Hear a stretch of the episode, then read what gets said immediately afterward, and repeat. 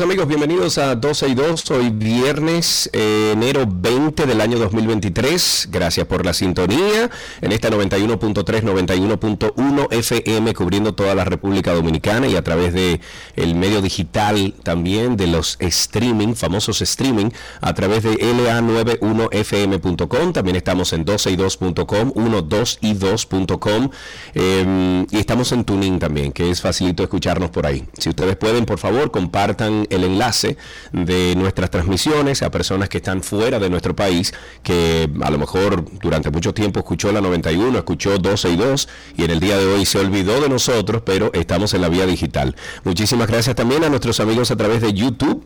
Ahí está Mailene Olivo, yo estudié con una Mailén Olivo, no sé si era la misma, creo que no, pero bueno, eh, Lusitania, Josuel, Patricia, Germán, Germán Sedano, Miguel Ángel, eh, Richard Bautista, por favor, dar likes desde que entren al video. Eh, de YouTube. Muchísimas gracias por eso. Karina viene de camino, ella está en una reunión agotando una agenda de trabajo en España y se estará uniendo a nosotros dentro de un momentito. Dice que, bueno, dentro de media hora más o menos estaría con nosotros en al aire. Mientras tanto, hay muchas cosas que tenemos que hablar de ellas. Por ejemplo, eh, sobre este autobús secuestrado en Haití, siguen saliendo algunas informaciones sobre ello. El Ministerio de Defensa dijo el día de ayer que fue recibido por el paso fronterizo el carrizal de Elías Piña, el chofer de nacionalidad dominicana del autobús que fue secuestrado con 37 pasajeros cuando se desplazaba por la comuna Croix de Bouquet esto es cerca de Puerto Príncipe, en Haití, y de acuerdo a la versión de Johan Antonio de la Rosa, tiene 32 años de edad, chofer del autobús de la compañía de transporte eh, Capital Coach Line. Los tripulantes fueron desmontados por miembros de una banda armada del autobús color blanco en el que se transportaban de placa haitiana IT02487. Posteriormente, fueron obligados a abordar otro vehículo al cual se le agotó el combustible momento en el cual el chofer, la azafata y varios de los pasajeros de nacionalidad haitiana lograron escapar de sus captores. Luego del hecho, entonces, de la Rosa, o sea, el chofer y la azafata del autobús se presentaron en las instalaciones de la referida compañía de transporte en Haití. La azafata entonces resultó herida de bala durante el incidente, por lo cual, luego de recibir los primeros auxilios en Haití, fue trasladada a un centro médico en el país para recibir primeros auxilios. Yo soy de los que digo que esta intervención, si se va a hacer una intervención militar en, en Haití por parte de, países de la región, que lo hagan ya que lo hagan ya para que no empeoren las cosas, para que estas bandas de, que lo que hacen es terrorismo, vamos a decir que local o interno dentro de Haití, se sigan apoderando de absolutamente todo. señores, Haití hoy en día está controlada por seis o siete bandas grandes de criminales que se están apoderando de este país y si eso es así, y si eso se sigue poniendo de esa forma, los que más van a sufrir esa crisis, aparte de los haitianos, somos nosotros los dominicanos.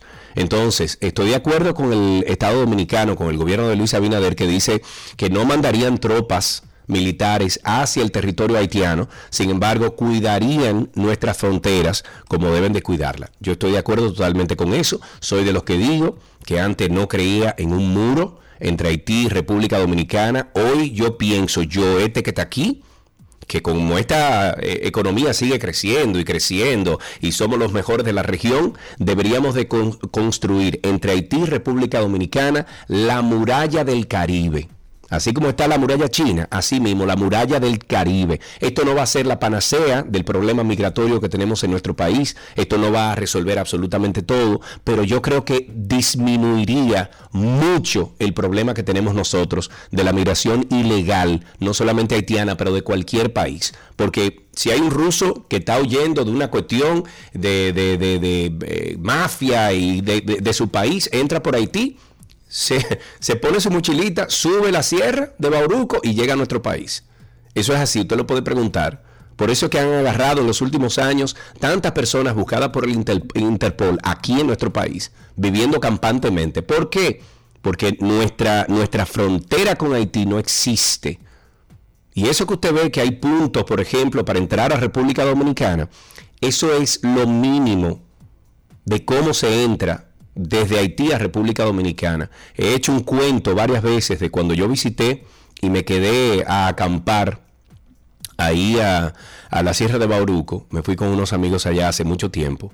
Recuerdo que estábamos cerca de una, de una antena de Orange en ese entonces, cuando era Orange, una antena que hay justo eh, eh, en ese lugar que estábamos, no recuerdo el nombre, pero sí recuerdo que en la noche, a eso de las 11, 12 de la noche, estábamos eh, los amigos todos alrededor de una fogata, estábamos hablando, haciendo cuentos, no sé qué, y de repente vemos nada que comienza a, a pasar ciudadanos haitianos con su mochilita, ¿cómo estamos? Y nosotros, bueno, nosotros estábamos protegidos, teníamos armas, etcétera, andábamos con una persona incluso que era militar, pero no obstante, a mí me pareció que eso era primero un, vamos a decir que un, eh, un problema de seguridad nacional y segundo un problema migratorio, porque si tú puedes pasar de un país que está en crisis, de la forma en que está Haití, a República Dominicana, que no es que estemos en crisis, pero vivimos en crisis política y de muchísimas cosas, y puedes pasar así por así, con una mochilita, sin que nadie te pare, eso es un problema grande. Hay otro tema que tenemos que tratar y es la Guardia Costera estadounidense que rescató el día de ayer 55 migrantes que fueron abandonados por contrabandistas en la isla deshabitada de Monito, que yo no sabía que existía una isla de la Mona, esa obviamente esa sabía que existía, la Mona, que les voy a invitar a que vayan por Quisqueya, eh, uy, eh, ¿cómo que se llama? Eh, Cristi Quisqueya Life. Sí, Quisqueya Life, exacto pasen por el programa Kikeya Life. Eh, ahí hay una historia muy chula de por qué la isla de la Mona le pertenece a Puerto Rico, o, bueno, a, territorio estadounidense, Puerto Rico, y no a nosotros. Sin embargo, las leyes marítimas dicen que las islas pertenecen a donde tienen más cercanía, o sea, en este caso perteneciera a República Dominicana y no a Puerto Rico, sin embargo, por todo lo que se dio durante tantos años entre La Mona, Puerto Rico, los piratas, etcétera, eh, Puerto Rico se quedó con la isla de La Mona y me enteré que hay una isla que se llama La Monita que está más arriba. Bueno, pues la tripulación de este avión de guardacosta durante una patrulla marítima avistó en el pasado de la Mona a un grupo de personas varadas en los alcantarillados eh, o alcantilados más bien rocosos de la isla Monito que está al norte de la Mona. Un día más tarde la tripulación de un helicóptero de aduanas y protección fronteriza entregó alimentos y agua a esos migrantes. Según el comunicado de la Guardia Costera, las duras condiciones del mar y la dificultad de acceder a los acantilados, eh, eh, bueno, impidieron que se llevaran a cabo todos los esfuerzos de rescate hasta esta jornada. Una vez que el estado del mar y las condiciones del viento mejoraron, los, guardas, los guardacostas se acercaron de manera segura a la isla y proporcionaron chalecos salvavidas al grupo antes de que cada migrante se turnara para saltar al agua mientras se aferraba a una cuerda que la tripulación utilizó para rescatarlos. Entre los migrantes hay nueve mujeres y todos aseguran ser de nacionalidad haitiana, salvo uno que afirma ser ciudadano cubano. Dios mío, un año 2023 donde estamos todavía y la gente se arriesga, arriesga su vida por pensar buscar una mejoría en otro país, en este caso Estados Unidos y se arriesga de esta forma. La comunidad LGBTQ exigió el día de ayer al gobierno y a las autoridades electorales del país que se dispongan medidas para garantizar el derecho al voto y la participación en los procesos políticos de las personas pertenecientes a esa comunidad. Estoy confundido. ¿Hay alguna muestra de algún partido político que no haya aceptado a un miembro de la comunidad LGBTQ? Eh, sería interesante saber si ustedes saben, pues compártanlo. Dice aquí durante el foro por la participación de la comunidad LGBTQ en los procesos electorales. Esto fue organizado por Participación Ciudadana y el Fondo de Canadá eh, para iniciativas locales, los participantes y los panelistas analizaron lo relativo a la inclusión de esta comunidad. La directora ejecutiva de Participación Ciudadana, Fátima Lorenzo, dijo que el foro es parte de un proyecto que se inició el pasado año 2022 sobre los derechos, la participación política y equidad de esta comunidad y que se ha desarrollado con el apoyo eh, de Canadá la representante de participación ciudadana también dijo que es un tema de derechos oigan, de derechos humanos, de inclusión, que tiene que ver con la, cantidad, con la calidad de la democracia y la representación de los diferentes sectores que hay en la sociedad. Otra cosita, la nueva ley orgánica, lo vi, Cristi, la nueva ley orgánica de los actos del Estado Civil ordena a las instituciones, excepto a la Junta Central Electoral, que recauden datos biométricos o que tengan bases de datos eh, para eliminar esos registros en un plazo de 60 días contados a partir de la entrega en vigor de la legislación. Esta disposición con carácter transitorio está contenida en el artículo 216 de la ley 423 promulgada el pasado miércoles por el presidente Luis Abinader, los datos biométricos, según los define la misma ley, son propiedades físicas, fisiológicas, de comportamiento o rasgos de la persona, del individuo, atribuibles a un solo ciudadano o, eh, y que son medibles.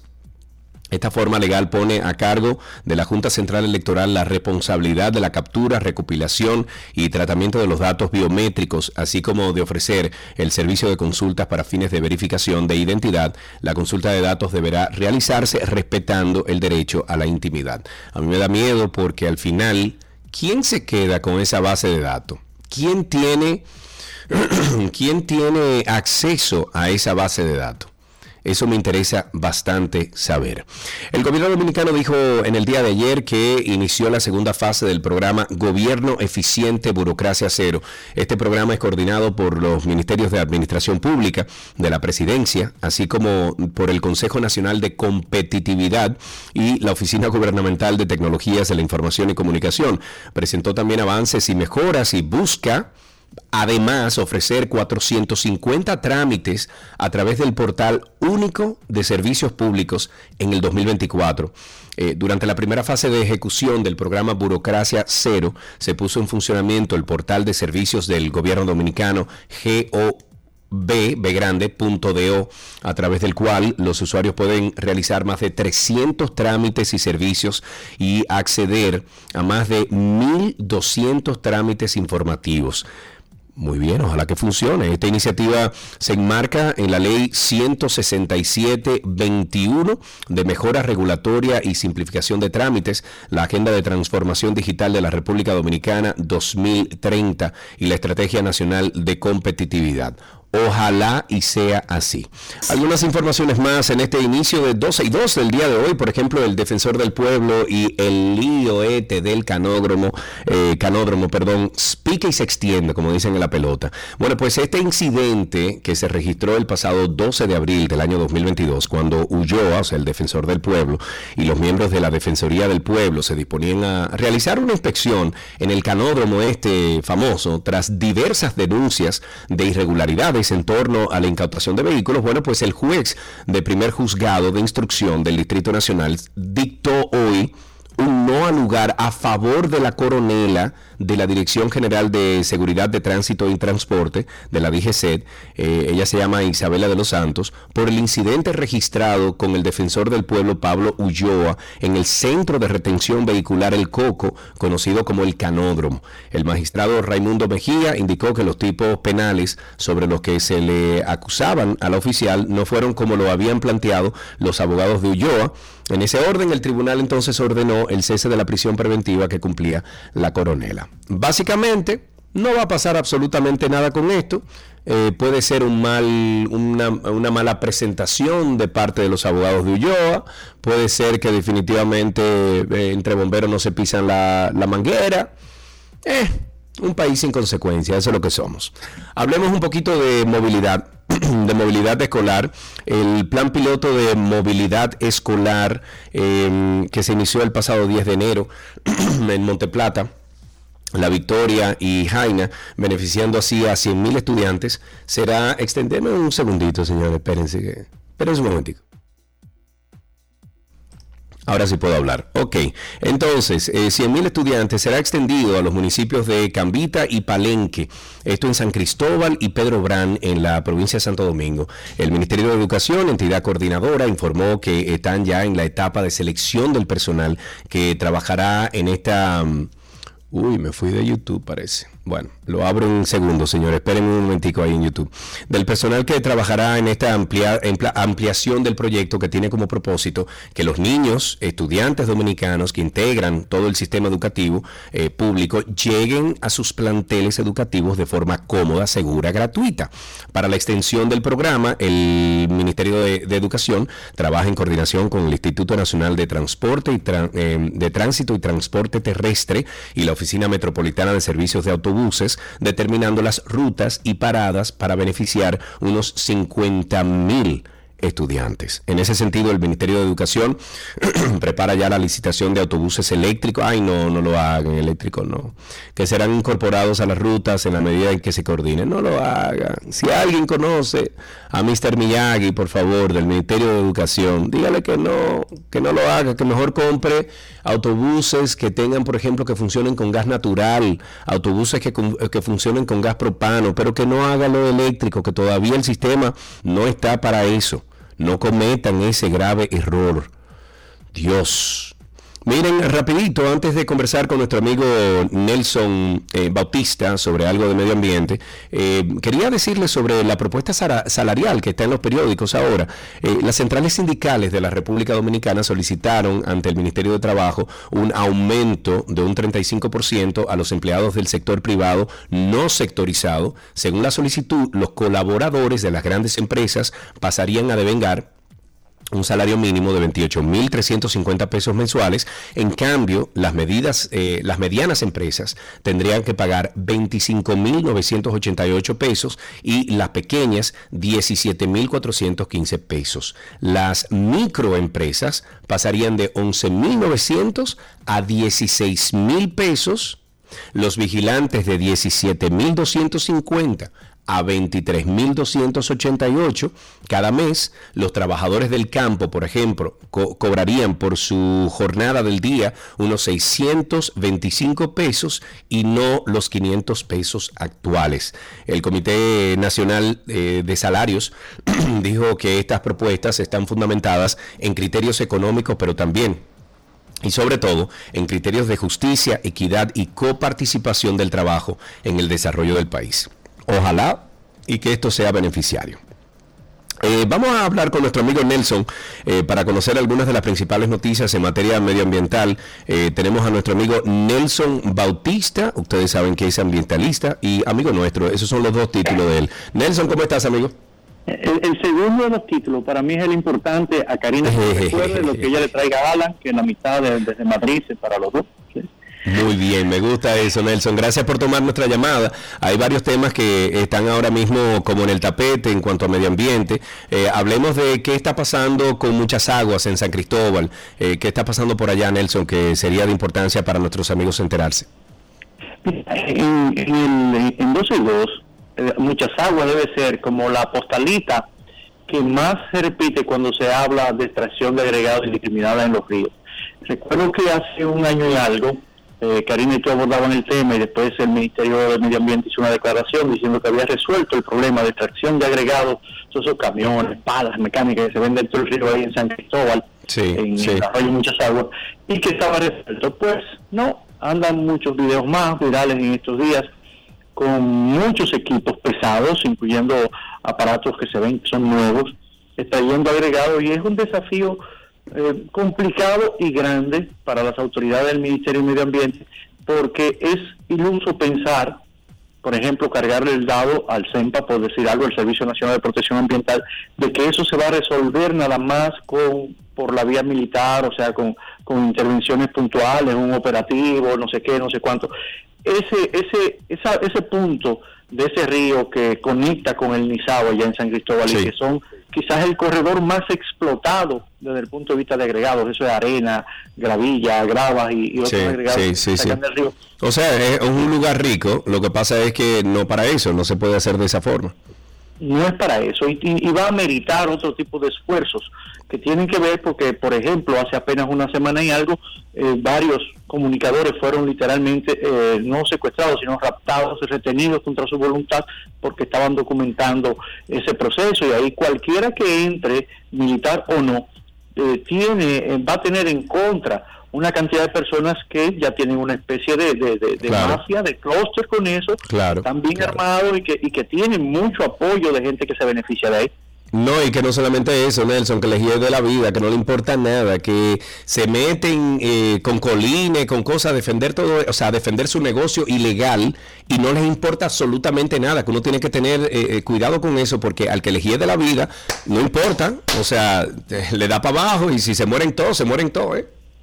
Y es así, aunque, aunque se amerita que las autoridades hagan una acción contundente, pero tiene que ser una acción sostenible, porque de lo contrario podría estar poniendo en riesgo vidas de personas, bien sea de los depredadores o bien sea de los militares que van, porque eso tiene que tener otro modelo de intervención y ese modelo de intervención debe de pasar obligatoriamente por, por apoyarse en los grupos comunitarios que quieren algo de orden y por ponerle control a aquellos que se benefician de ahí, porque esos camiones no van a, a la nada a llevar esos agregados, esos Claro. camiones tienen un destino, tienen un comprador, tienen un encargo, Claro, entonces deben claro. atacar por arriba, por la Y, cabeza. y- y no por Nelson, y son, y son todos responsables, no solamente los choferes que están con esos camiones y las personas locales que, que apoyan eso en, en esos lugares, sino hay que, como dices tú, hay que ir a la cabeza, hay que saber quiénes están comprando ese material.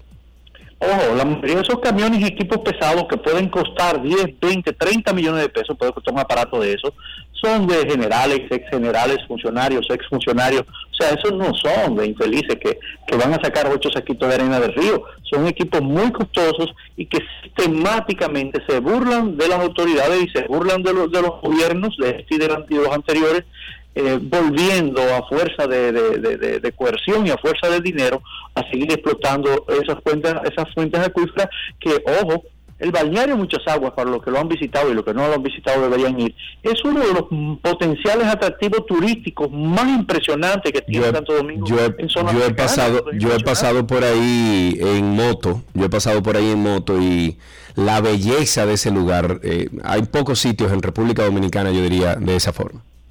Es así, entonces no vale la pena que eso se dañe literalmente para beneficiar unos cuantos cuando la comunidad, o sea, todo San Cristóbal y, los y los turistas y los dominicanos pueden disfrutar de la naturaleza en un estado excepcional en la zona de muchas aguas, en la presa de aguacate, en el- la zona de Nizao, que tiene muchísimos atractivos esa zona.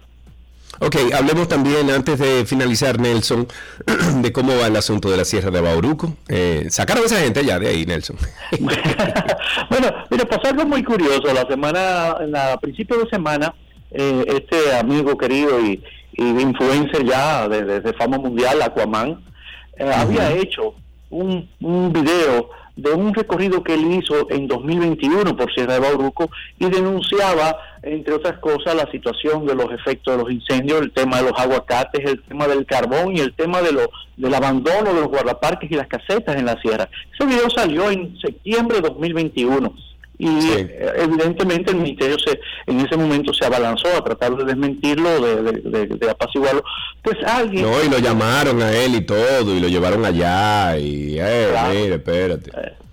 Pues alguien, un comunicador eh, con muchos seguidores, parece, posteó ese video recientemente, la semana pasada, como si fuera reciente. Y resulta que obtuvo otra respuesta en otro video del ministerio con que lo, lo, lo narra un querido amigo, el viceministro de, de la protegida, Federico lo narra, tratando de desmentir de nuevo el mismo video diciendo, bueno, primero obviamente el video no es de ahora, se, eh, tiene más de un año, y segundo, punto por punto, tratando de decir que ya la situación se moró. Yo a mí me duele mucho cuando uno... Bueno, pero, pero espérate, pero te pregunto a ti, te pregunto a ti que confío en ti, ¿la situación está resuelta?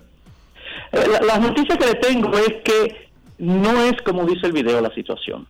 No. Ok. Espera. No es exactamente como dice el video, pero sí existe la situación. No, no, no es exactamente como dice. Es peor hoy que en 2021. Ah, bueno. Ok. es peor. Peor. ¿Por qué es peor? Y si sé que allá en el Ministerio de Medio Ambiente no le gusta mucho que uno diga eso y eso. bueno, pero sí, pero perdón, Nelson, si es la realidad, no es que sea peor y que nadie, o sea, y, que no le guste el Ministerio de Medio Ambiente ni mucho menos, esa es la realidad y hay que decirla. Bueno, yo, yo te lo voy a decir por qué. Primero, en el 2021 habían una cantidad de 6, 6, 7 casetas del ministerio que tenían problemas con los guardaparques porque no le estaban pagando y por tanto estaban medio abandonadas. Bueno, por los guardaparques en diciembre medio ya le resolvieron a la mayoría, hay algunos que todavía dicen que no le pagan, pero ahora no hay caseta porque la mayoría al estar abandonada en, Sierra del Bauruco, los puntos son muy distantes uno de otro, eso es la frontera con Haití, son muy vulnerables. Al estar abandonadas las casetas fueron vandalizadas, o sea, fueron simplemente destruidas. Y ahora, aunque haya guardaparques, casi no hay donde hospedarlo más que dos o tres casetas que están en puntos muy distantes y por tanto la vigilancia es muy complicada. Lo segundo es que la Sierra de Bauruco sigue sin vehículos, sin camionetas que sirvan para poder patrullar y hay un, par de motores y dos otra gente que, tratan de hacer el trabajo. Entonces se están haciendo unas mejoras cosméticas en la, por ejemplo, en la entrada del hoyo de Pelempito, que es un atractivo turístico que está muy bien, eso está perfecto. Ahora, pero perdón, perdón, perdón, ¿qué mejoras, eh, qué mejoras tú estás hablando? Porque yo he ido mucho al hoyo de Pelempito y ahí hay una entrada, hay una caseta que tú le pagas al guardabosque de ahí y lo único que había que hacer ahí era como limpiar y arreglar porque esa es la belleza del hoyo de Pelempito. Bueno, hicieron, están haciendo el pórtico de nuevo, esa entrada que tú llegas antes de llegar. Exacto, que, que, es un pórtico, es una, es una entrada así como grande, con unos palos arriba, es como una entrada grande, grande, grande. Ajá, eso. eso. Eso lo están haciendo de nuevo y remontando el Y la caseta de allá arriba, del hoyo de Pelempito arriba en, la cúspide. Lo, van a, la van a remozar, pero, yo no critico que lo estén haciendo. Eso está bien. Ahora, hay prioridades y prioridades. En Sierra Bauruco hay tres problemas impostergables. Primer problema, los aguacates no solamente siguen ahí, sino que se están expandiendo. No, por Dios. ¿Cómo que expandiendo, Nelson? Claro, hace poco apenas... O sea, están sembrando más tierra de aguacate. Claro. No, pero entonces lo que tenemos que hacer es, reunir un grupo de dominicanos y arrancar para allá, mochar esos aguacates y ya hay punto. Grupo Jaragua se lo denunció al ministerio hace apenas dos meses. Fueron, hicieron un operativo y arrancaron unos aguacates recientemente sembrados, un par de miles de mate aguacates recientemente sembrado, pero el núcleo de los aguacates, o sea, las grandes plantaciones, las productivas, están ahí y están buscando la manera de expandirse porque nadie le está, nadie le está frenando. Señores, eso es lo que hay que coger, eh, y perdónenme que yo lo diga de esta forma, pero mi familia tuvo por mucho tiempo eh, unas compañías de fumigación en Mao. Eso es lo que hay que coger, un avión de eso de fumigación y echarle ácido, y, ya, algo que no dañe la tierra, pero que dañe la mata, y ya, y, y finiquiteamos. No, hay, un tema muy más, fácil que eso, porque entonces podríamos dañar la biodiversidad. Yo es lo que te estoy diciendo, sin dañar la tierra. ¿Alguna solución sin dañar la tierra que mate las matas? No, pero, pero hay una muy sencilla, Sergio, que si hay una área que se puede rescatar sin tener que hablar de decenas de afectados o cientos, como dicen en Valle Nuevo. Señores, son menos de 10 personas los dueños de las plantaciones de aguacate de Sierra de Bauruco y solo hay dos caminos de acceso, dos si tú cierras esos dos caminos, si pones control militar ahí e impides que esos 10, 12 dueños de aguacate lleven a los cientos de jornaleros haitianos, por cierto, que van a, darle mantenimiento a, esas plantaciones, al poco tiempo vamos a recuperar ese terreno. Lo que pasa es que ha faltado en las secciones todas del medio ambiente, la de ahora, la de antes, la de antes y la de antes, toda la voluntad y la fuerza para enfrentar a esos 8 o 10 dueños, porque también hay que decir, no son 10, 8 o 10 dueños cualquiera, siempre han estado no, no. hermano de un presidente, un funcionario tal, o un ministro tal, claro. o un tal. Claro, son gente con poder. Nelson, siempre, siempre, siempre un placer hablar contigo. Gracias por siempre mantenernos a nosotros y a nuestros oyentes al tanto de todas las noticias de medio ambiente. Muchísimas gracias, Nelson. Un abrazo fuerte. Abrazo para ustedes. Estuvimos conversando con Nelson Bautista, es ambientalista, amigo nuestro, conocedor de nuestro medio ambiente, eh, vela por el medio ambiente de República Dominicana, que se cumplan las reglas, que, eduquemos a los que no conocen la importancia de mantener nuestra tierra. Eh, lo más... Lo más cuidada, lo más, lo más natural posible. Muchísimas gracias a Nelson. Y así empezamos 12 y 2 en el día de hoy. Nos vamos a unos cortes comerciales y regresamos de inmediato con más. Todo, todo, todo lo que quieres está en 12 y 2.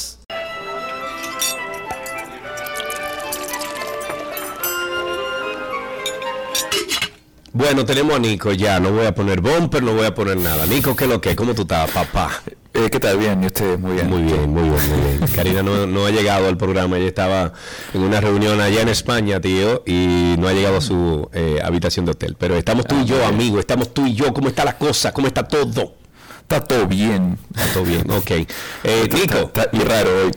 Sí. Mira, Nico, eh, tenemos eh, para finalizar ya hoy viernes las recetas para preparar aderezos. Y en este caso, ¿tú eres un hombre de aderezos? ¿Sí o no? Eh, la verdad, no. Me, Ya. me lo, me lo- no, no- no es, no es mi fuerte, incluso soy muy clásico con el tema de los aderezos. Sí. Eh, sí, no, no soy como muy de, de aderezos dulces y cosas así, que, que es lo que normalmente gusta.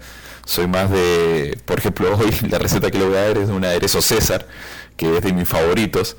Eh, pero si no, simplemente una, una vinagreta bien fácil y me resuelvo la ensalada del día con, Sí. con algo bien simple, no, no me complico mucho la vida. Ok, ok. Eh, pero les voy a dar esta receta de, de aderezo César que lo que a mí me gusta es que no solamente sirve para la ensalada eh, clásica de toda la vida, por lo menos para mí me gusta muchísimo también acompañarlo como si fuese eh, una mayonesa o una salsa eh, con carnes, no sé por qué. Pero me gusta muchísimo una, car- una carne asada, por ejemplo, a la parrilla Sí, o, sí. al horno, poner un poquito de la salsa e ir mojando la, la- la carne con la salsa, con el aderezo César, me, gusta mucho. O sea que prueben lo que, que no se van a arrepentir. ok, me gusta. Eh, entonces, para el aderezo, tenemos dos formas de hacerlo. Vamos a decir, uno fácil y uno un poquito más eh, complicado. El fácil es utilizar mayonesa de la que ya viene lista, de la que viene en pote. para no lo complicarse que- la vida, ¿verdad? Para no complicarse la vida. Lo único que va a tener un poquito, bueno, el sabor de, de la mayonesa eh, que no es casera, sino que es un eh, industrial, ¿no? Que un poquito artificial. Sí. Eh, pero, bueno, para salir del paso está súper bien. Funciona, Y lo, exacto. Y lo que nos va a ayudar mucho también es que le va a dar eh, larga eh, durabilidad al, al aderezo, o sea que nos puede durar dos semanas, tres semanas, un mes sin problema, porque ya tiene todos los conservantes. Ok. Eso por un lado. Por el otro sería hacer la mayonesa casera a mano, con eh, batiendo a mano, eh, que bueno, que tiene su, su truquito para que no se corte y también eh, lo que tiene es que no dura tanto tiempo, o sea que tenemos que hacer poquita cantidad.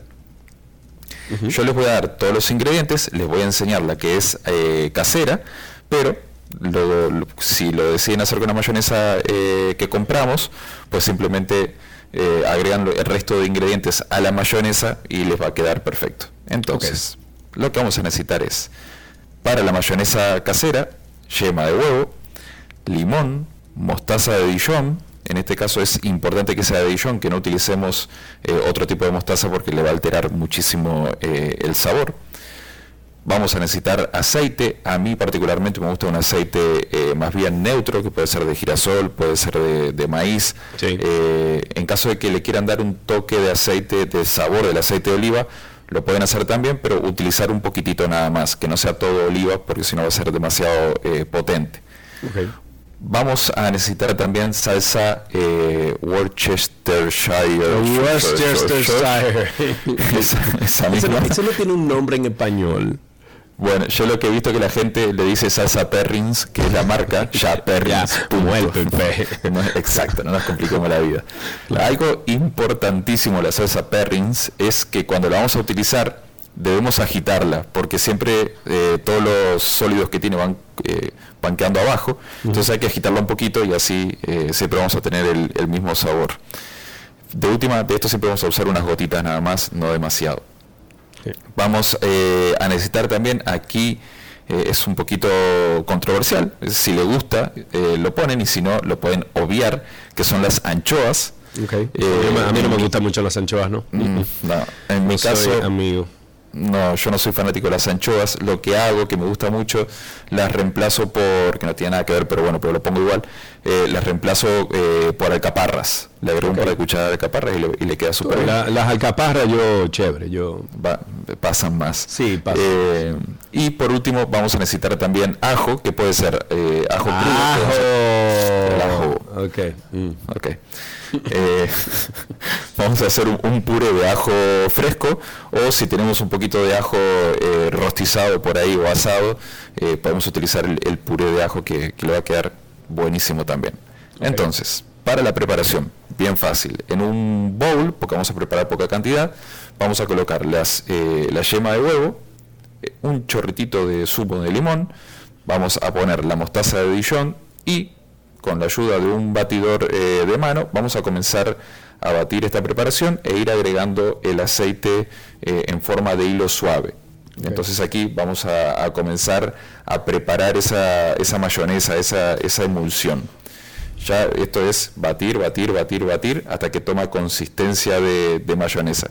Ya cuando llega a este, a este punto, lo que vamos a hacer es que vamos a agregar el puré de ajo, eh, si lo hicimos eh, fresco, el puré lo más, eh, lo más puré, lo, más- lo más O sea, lo- procesado lo- posible. Bueno, lo, lo más, eh, ¿cómo le diríamos a eso? Mm, eh, sí, lo más puré posible. Más puré. Sí, sí, Exacto. lo más puré posible, o sea, lo más machacado posible. Exactamente, lo ideal es eh, tomar el cuchillo y aplastar bien el puré, incluso arrastrarlo, el, el ajo eh, contra la tabla para que quede lo, lo- lo más lisito posible. Agregamos ese ajo. En caso de que vayamos a utilizar la anchoa, la vamos a picar bien, bien, bien también. Incluso podemos ayudarnos de la misma forma con, con el cuchillo para, para aplastarla y que quede bien, bien puré. Si es alcaparra, la vamos a picar eh, bien finita y la vamos a agregar también a- a la mayonesa. Vamos a agregar, que por cierto me olvidaba de, de un ingrediente fundamental, dentro de la lista me- conversando se me pasó, queso parmesano rallado, que lo vamos a rallar también lo más finito que podamos, lo mezclamos todo bien, bien, bien, bien, y en caso de que sea necesario, que normalmente no lo necesita, probamos, si necesita un poquito de sal, le agregamos un toquecito, eh, pero tengan en cuenta que este aderezo, a medida que vaya pasando las horas, va a ir soltando todos los ingredientes, van a ir soltando su, su esencia y va a ir soltando un poquito de sal, parmesano, la anchoa, eh, la misma mostaza, o sea que vayan eh, de a poquito. Y listo, esto lo Y guardamos en un recipiente bien tapadito, en la nevera siempre, usando cuchara nueva cada vez que vamos a, a utilizarlo y ya está. Bueno, eh, cuchara nueva, ¿cómo si? ¿Utilizar cada ingrediente o cada vez que vayamos a...? No, cada vez que vamos a, esto siempre aplíquenlo para todo, cada vez que Sí. vamos a, a- a sacar algo de, de la nevera, utilizar siempre una cuchara limpia. Ok. Porque si ponemos una cuchara que la estamos usando de repente para otra cosa, Ya, contamina- contamina lo ahí. contaminando. Sí. Exactamente. Ok, muy bien. Bueno, pues Nico, muchísimas gracias por esta receta. Si ustedes quieren escuchar la receta de nuevo, lo pueden buscar en YouTube o lo pueden buscar en el podcast de 12 y 2, porque Nico nunca, bueno, varias veces ha mandado su receta, pero yo no te voy a criticar por eso, Nico. Yo te quiero igual, eso es Karina que tiene problemas con esas cuestiones. Yo, yo fluyo, manito, yo fluyo. Eh, Gracias, gracias, gracias. Nico, pasa feliz fin de semana para ti, para la familia, para todos y hablamos pronto, ¿de acuerdo? Igual ustedes, fin de semana, buen fin Eh, de semana. Excelente. Hasta aquí esta receta. eh, recuerden que estamos finalizando las recetas para preparar aderezos y en este caso lo hicimos de la mano de Nicolás Frigerio. Hasta aquí la receta.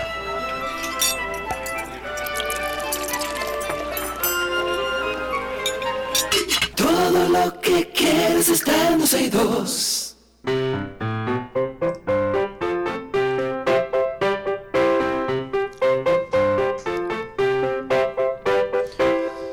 Suena la contentosa de Dominicana de, Espectáculos. Mentira, suena la contentosa de qué aprendiste en el día de hoy. Y ya tenemos un niño que va a participar con nosotros. No tengo el nombre todavía. Vamos a ver a quién tenemos en la línea para que salga al aire conmigo y nos alegre el día a todos. Recuerden que lo hacemos para eh, conectar con nuestros eh, más pequeños que están obligados a escuchar el programa porque sus padres lo ponen en los carros. Ahí tenemos a Kimberly en la línea. Buenas tardes, Kimberly. ¿Cómo estás? Hola, Hola Kimberly, ¿cómo estás?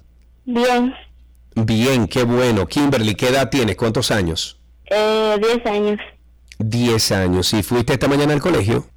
Sí, ¿Qué es lo que más te gusta del colegio? Em, Mm, jugar ¿Qué con será? mis amigos.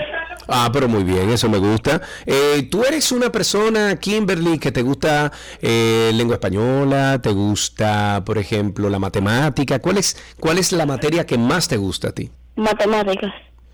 En matemáticas, ok. ¿Y eres buena en cuál de todas las operaciones matemáticas? La división. Y la división, yo le tengo miedo a eso. Mira, para finalizar, tú tienes un chiste, tú tienes una poesía, tú tienes algo que compartir con nosotros. Mm, Mm, mm, vamos a dejarlo ahí entonces, Kimberly. Gracias por llamar aquí. Pasa feliz fin de semana. Gracias por llamar a qué aprendiste en el día de hoy. Recuerda que agradecemos muchísimo la participación de todos ustedes aquí con nosotros.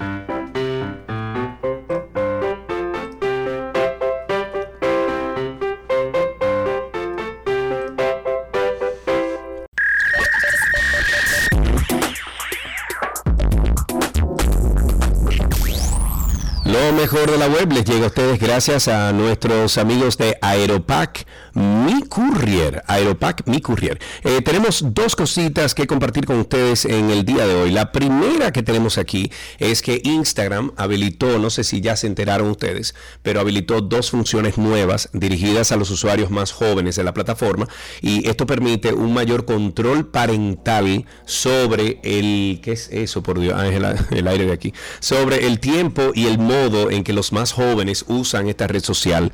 El blog oficial de la red eh, de Meta indica que ya se añadió un nuevo modo llamado modo silencio, en el cual, al igual que otras aplicaciones que tienen funciones eh, de bienestar, se busca disminuir la cantidad de distracciones generadas por las notificaciones de la plataforma, además del tiempo que las personas pasan dentro de ella. Según la publicación, la intención de la plataforma es que las personas puedan concentrarse, o sea, enfocarse en sus actividades durante un tiempo predeterminado por este usuario, o sea, por el dueño de la cuenta, en lugar de prestar atención a todas esas notificaciones. Yo desde hace mucho tiempo tengo apagado absolutamente todo de Instagram.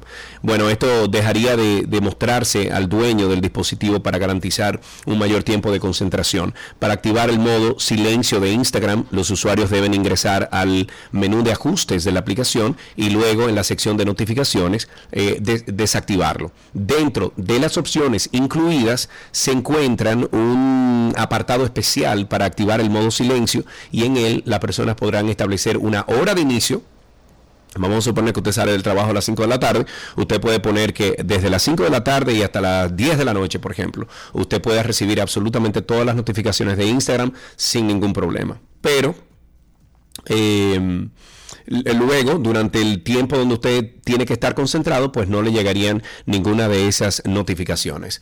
La segunda cosa que queremos compartir con ustedes en el día de hoy, en este Lo mejor de la web, es una nueva actualización de la versión beta de WhatsApp para los dispositivos Android que permite a las personas bloquear ¿ok? A cualquier contacto con un solo botón y sin necesidad de ingresar a la aplicación. Esta acción se podría realizar desde las notificaciones que aparecen en la pantalla del dispositivo, la nueva funcionalidad que ha sido desplegada para las personas que formen parte del programa de pruebas beta de Google Play Store, habilita un tercer botón dentro de las notificaciones de la aplicación, mientras que en la actualidad se pueden ver los de responder, o sea, el botón de responder y marcar como leído.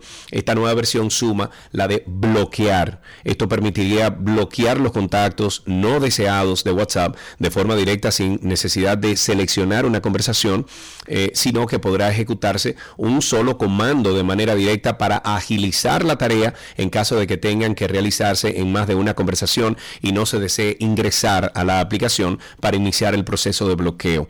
Esto según, según informó Meta, este nuevo botón de acción no será habilitado por el sistema de aplicación, pues expone a los usuarios a bloquear a un contacto con el que sí desea hablar de forma accidental. Pero yo creo que ahora mismo lo único que tiene que hacer usted cuando quiere bloquear a una persona en WhatsApp es ir a donde dice más información y abajo, el último botón, hay un botón rojo que dice bloquear. No sé por qué lo hicieron, o sea, según ellos más accesible. Si ya donde estaba como que funcionaba bastante bien. Pero bueno, esas son cosas de ellos. Mientras tanto, usted está informado, informado de esta nueva función y si usted quiere y tiene Android y tiene la versión beta, pues actualícela y entonces nos cuenta cómo le está yendo con esto. Hasta aquí, lo mejor de la web en 12 y 2.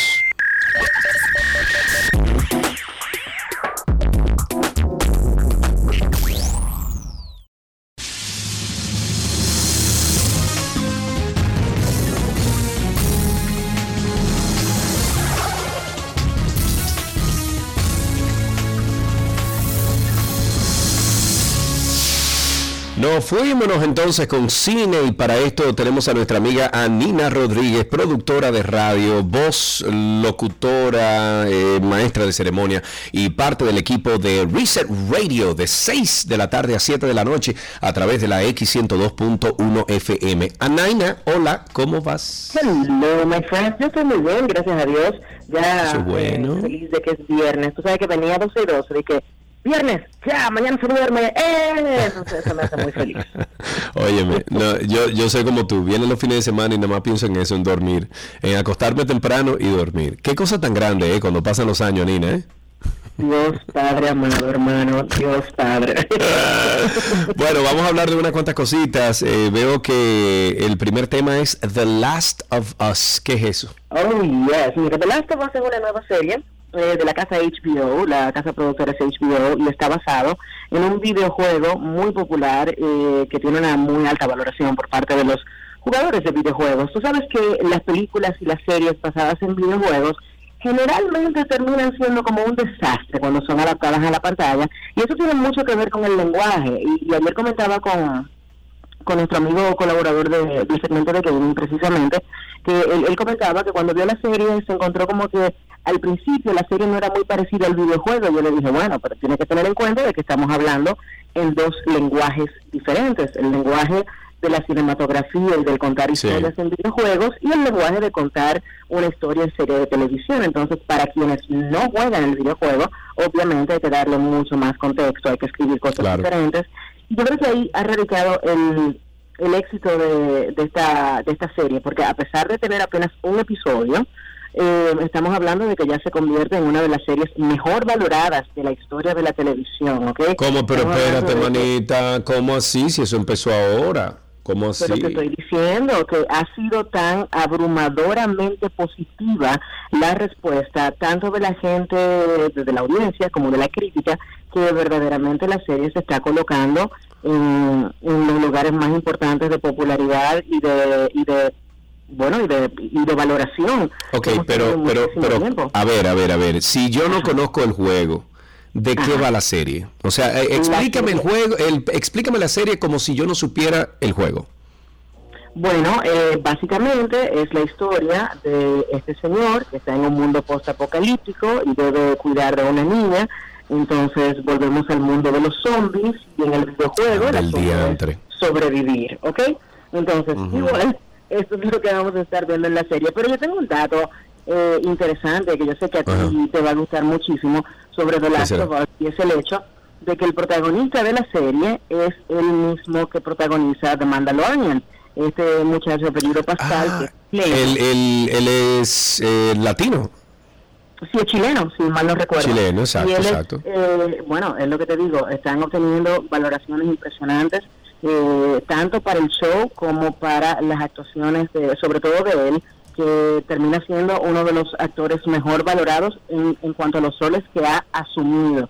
Eso era otro, dato que no es mío, fue mi querido Sergio Sánchez que lo dio, que él estuvo revisando los números de las series y, y los proyectos en los que ha participado Pascal y que se ha encontrado con que verdaderamente tienen todos por encima de un 85% de valoración. O sea que estamos hablando de que la serie, que va a estrenar su segundo episodio este próximo domingo, eh, ya Ujú. está yendo muy bien y apenas acaba de empezar. Hay mucha, mucha expectativa alrededor de esta serie completa. Incluso yo, que yo soy una de- detractora, por decirlo de alguna manera, ya estoy diciendo que con la canción de, de Depeche Mode, eh, ay, Dios mío, yo no puedo creer que se me haya olvidado el nombre en este mismo momento, y que ahora mismo se me fue. Eh, pero la canción, hay una canción de Depeche Mode que es como del año 1986.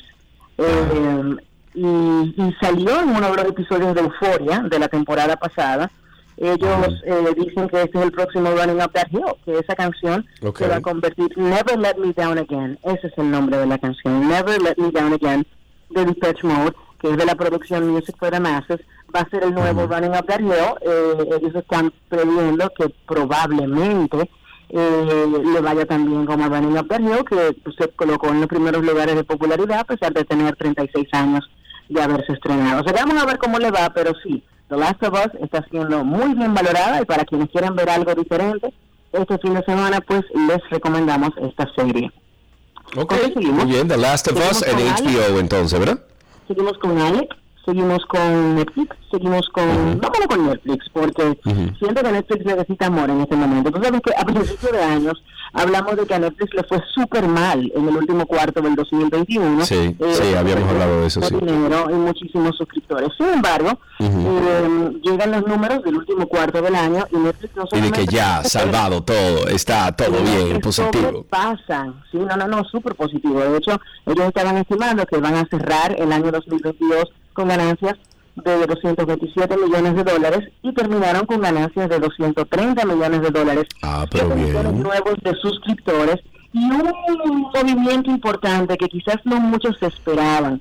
Hablamos de que Mm. Reed Hastings, quien es el creador y CEO de, de Netflix, pues eh, ya no será CEO, solamente Executive Chairman, o sea, va a ser el presidente ejecutivo de la compañía, y serán Ted Sarandos, que es el, el chief, el, él es el chief content creator, y Greg Peters, quien era el director de operaciones, se van a unir y ahora van a ser co-CEO. Parece que las decisiones que se estaban tomando desde el- la óptica de Reed Hastings no estaban siendo tan favorables para los inversionistas de Netflix, pero aumentaron eh, la cantidad de suscriptores, aumentaron las ganancias a 4.491 millones de dólares y hablamos también de que eh, aumentaron la rentabilidad de las acciones de Netflix, o sea que a pesar de haber tenido un inicio de año 2022 bastante eh, movidito, han terminado muy bien parados los chicos de Netflix con esta visión global y la expansión que continúan haciendo. Me parece que es una buena noticia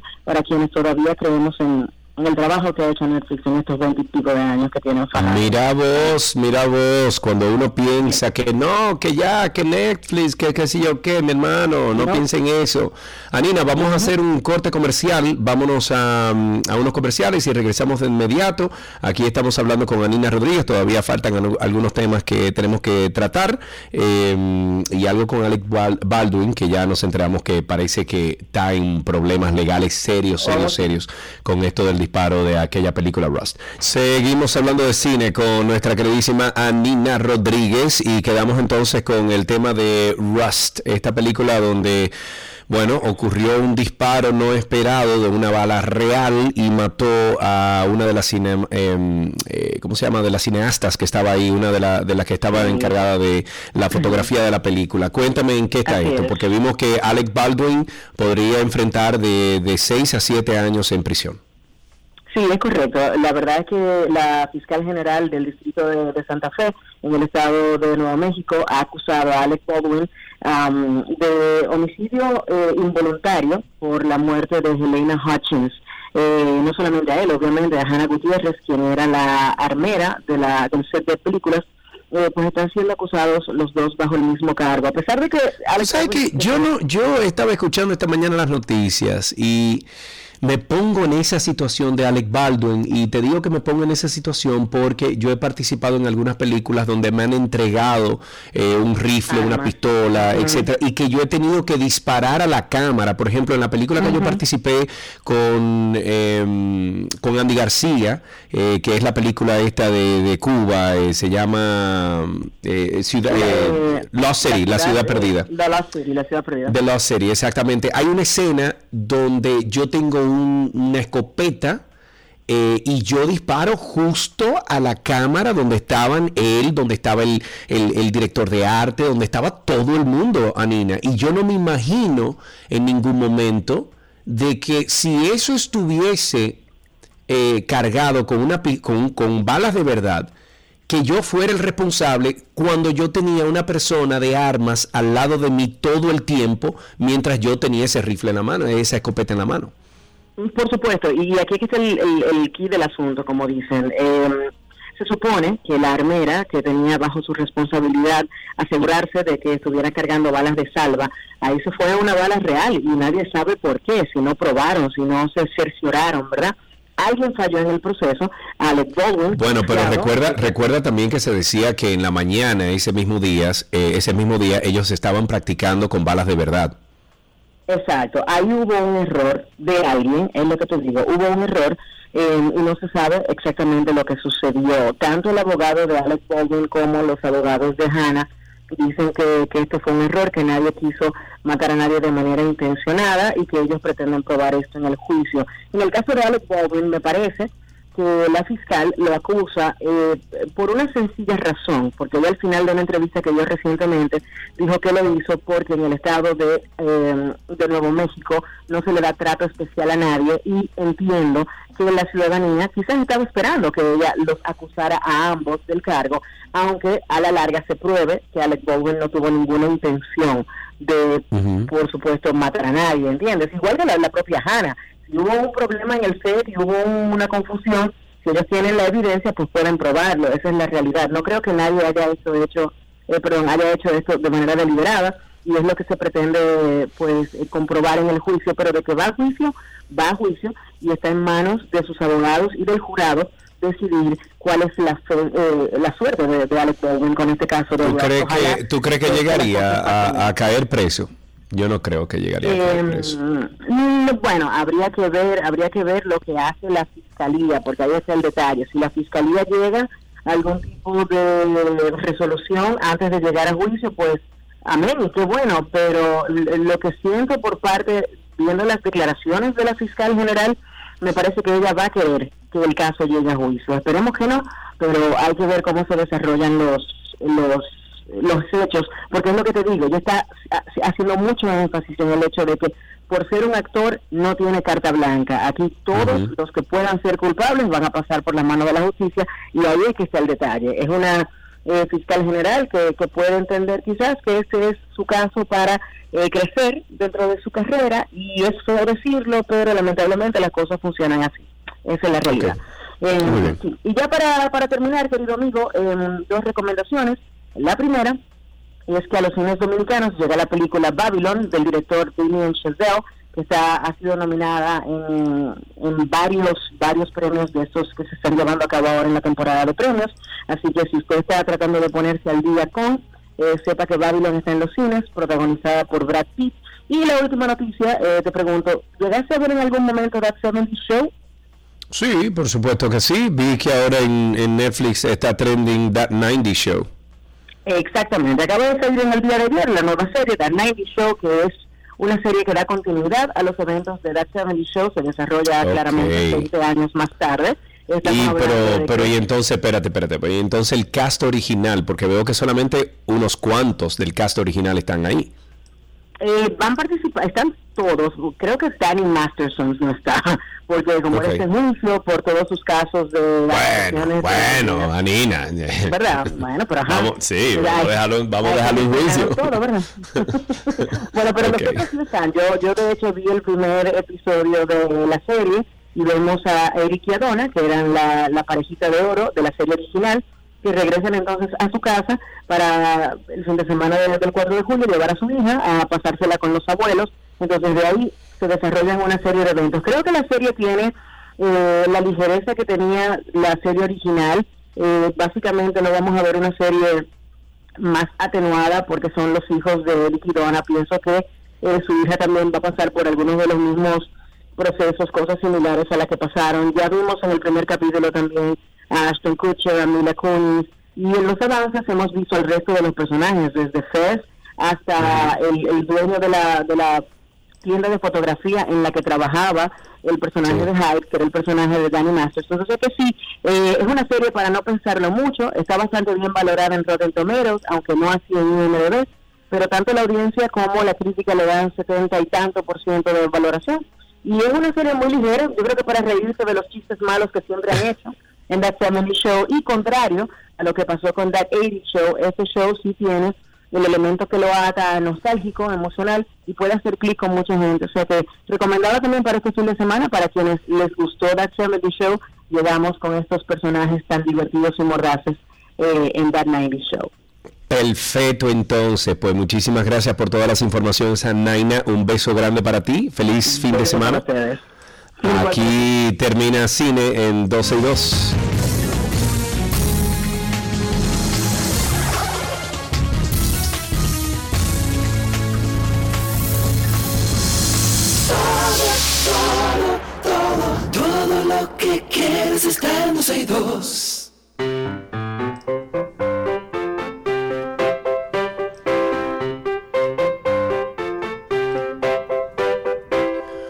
Vez más, recibimos una llamada de un niño o una niña que nos llame al 809-562-1091, 809-562-1091, un niño o una niña que nos llame aquí y nos cuente qué hizo esta mañana en el colegio. Si usted tiene un chistecito por ahí también, pues que lo haga. 809-562-1091 y tenemos a la hermosa Lía en la línea. Buenas tardes, hola Lía. Hola, ¿cómo estás, Sergio? Bien, ¿está Lía por ahí? Sí, Lía, pero es a ti que te están llamando. hola Lía. Lía, hola, ¿cómo estás? Bien, qué bueno. Lía, recordemos cuántos años tienes, por favor. Yo tengo siete. Siete años. ¿Fuiste esta mañana al colegio, Lía? Sí. Ok, ¿y qué hiciste en el colegio esta mañana, Lía? En el colegio yo estaba aprendiendo de monedas y también de, también de muchas cosas que no me recuerdo ahora. Ok, pero mira, me interesa mucho el tema de las monedas y te explico por qué.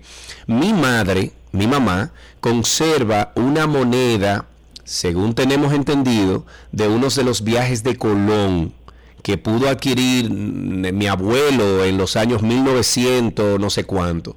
Y eso todavía lo tiene mi mamá en un guillo, una cuestión. ¿Te gustan este tipo de cosas a ti? ¿De ese valor, de esas monedas antiguas? Sí.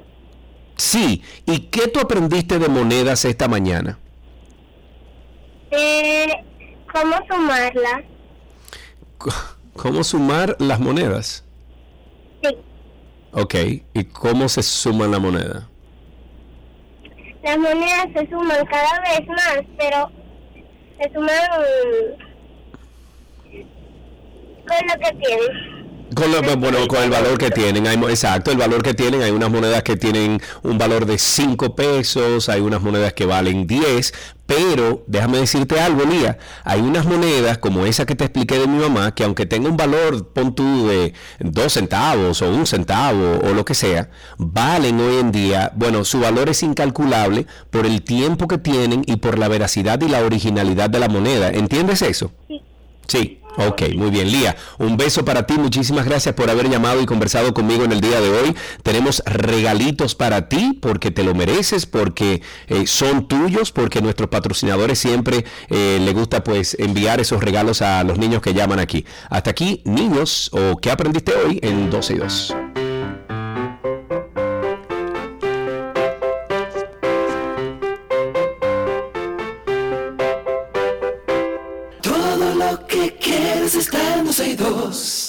Thank you.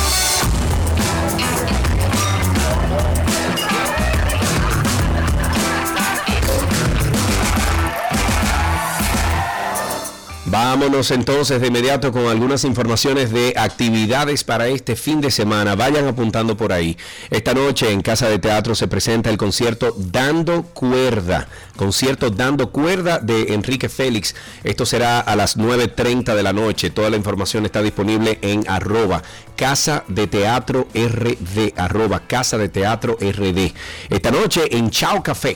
Eh, habrá una noche de micrófono abierto a las 8 de la noche. Las boletas las encuentras en Tix. Esta noche también a las 9.30 se presenta en concierto Cristian Berroa. Es un evento gratuito, pero la entrada está sujeta a reservación. Tú puedes obtener más información en arroba laximena rd. Laximena. Laximena RD, ¿ok? En las carteleras de todos los cines del país están las películas dominicanas El Brujo y La Teacher Mechi. Pueden consultar la, la cartelera y disponibilidad de horarios vía web o redes sociales con el cine de su preferencia. Además, pero señores, muchas actividades esta noche. Esta noche también se presenta en el Comedy Club el Acropolis Center. eh, en Acropolis Center la comedia Noche de Parejas. Esto es a partir de las 7 de la noche. Las boletas están disponibles en tix.do. El domingo 22 de enero, le hace el, este domingo que viene, a las 10 de la mañana en Casa de Teatro, habrá un taller intensivo de títeres a cargo del artista y titiritero Ivo Cifredi quien es docente incluso de la asignatura Diseño y Construcción de títe- títeres en Argentina. Y un dato importante, los títeres están realizados con papel, así que no olvides llevar papel periódico, papel madera o blanco de gran tamaño y cinta de papel. Es una actividad familiar gratuita, me encantaría asistir a eso. Continúa también el Festival de Cine Europeo en nuestro país. Eurocine 2023. La entrada es libre hasta completar aforo. Este fin, este fin de semana se proyectan tres eh, películas. La- Las Niñas, que esta viene desde, desde España, el viernes 20 de enero, o sea, hoy. Eh, a las 7 de la noche, también La Vida Fácil de Italia, esto será el sábado a las 5.30 de la tarde, y está Ros Versek. Esto es de Hungría, de Francia. Eh, es una colaboración Hungría-Francia. Y esto se presenta el domingo 22 de enero a las 5.30 de la tarde.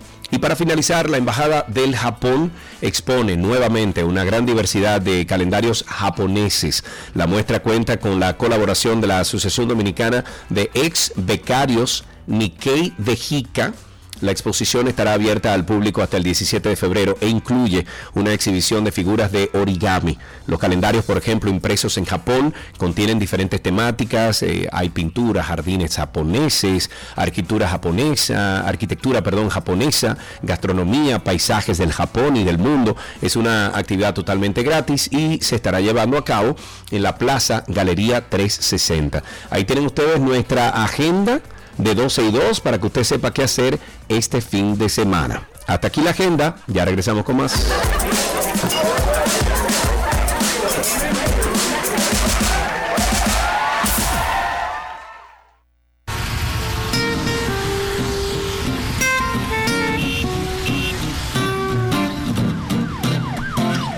Bueno, de inmediato entonces arrancamos con Tránsito y Circo. Comiencen a llamar al 809-562-1091. 809-562-1091, el teléfono aquí en 12 y 2, Tránsito y Circo. Cuéntenos cómo está la calle, qué se mueve este fin de semana, qué, se, qué pasó anoche, qué va a pasar hoy, porque también somos Nostradamus aquí. O sea que llamen 809-562-1091. Mientras tanto, algunos residentes del sector Villa Liberación del Almirante, esto es en Santo Domingo Este, aseguran que los casos sospechosos de cólera que se han reportado en la zona se deben al cúmulo de basura en el área y al colapso del sistema cloacal que hace que el agua llegue contaminada. Y estoy citando, dice, las autoridades se están descuidando con los sépticos. En mi familia hasta ahora estamos bien, pero estoy preocupado, en especial por los niños. Eso comentó un ciudadano llamado Reinaldo Espinal, es residente en el Almirante, en el sector El Almirante, desde el 2007. Espinal dijo que en los menos eh, o que en menos de una semana han fallecido cuatro personas y de una misma familia murieron dos e intentaron a otros, eh, perdón, internaron a otros tres y aquí no había sucedido eso ni siquiera cuando andaba el COVID. Entonces se ve que algo anda mal. Eso dijo el, el señor Reinaldo Espinal durante un recorrido por el área. Diario Libre, que fue quien publica esta información, observó a los niños jugando con pistolas de agua, tomando el líquido directo desde la cuneta. Qué problema. Vamos a tomar una llamadita. Tenemos aquí a Karen. Buenas tardes, Karen. Hola. Hola, ¿cómo estás? Ah, bueno. Ajá. ¿Qué pasó, Karen? Dime. Así Dime, ¿qué pasó? Eh, yo leí una noticia de que el carril izquierdo van a controlar el- la velocidad, que no se puede ir a un mínimo, eh, me imagino un máximo. Entonces Bueno. yo me pregunto, Pero espérate, Karen, pero eso eso sería lo correcto, porque hay Sí, personas... sí. Ok, dime. dime. estamos bien, estamos bien. Hasta ahí estamos bien. ¿Cuál es el ¿Qué problema? vamos a hacer con los camiones, eh, los autobuses, metro, Caribe Tour, que a la izquierda que van? Ajá, ajá. ¿Qué vamos a hacer con eso, eh? ¿Qué vamos a hacer con ellos?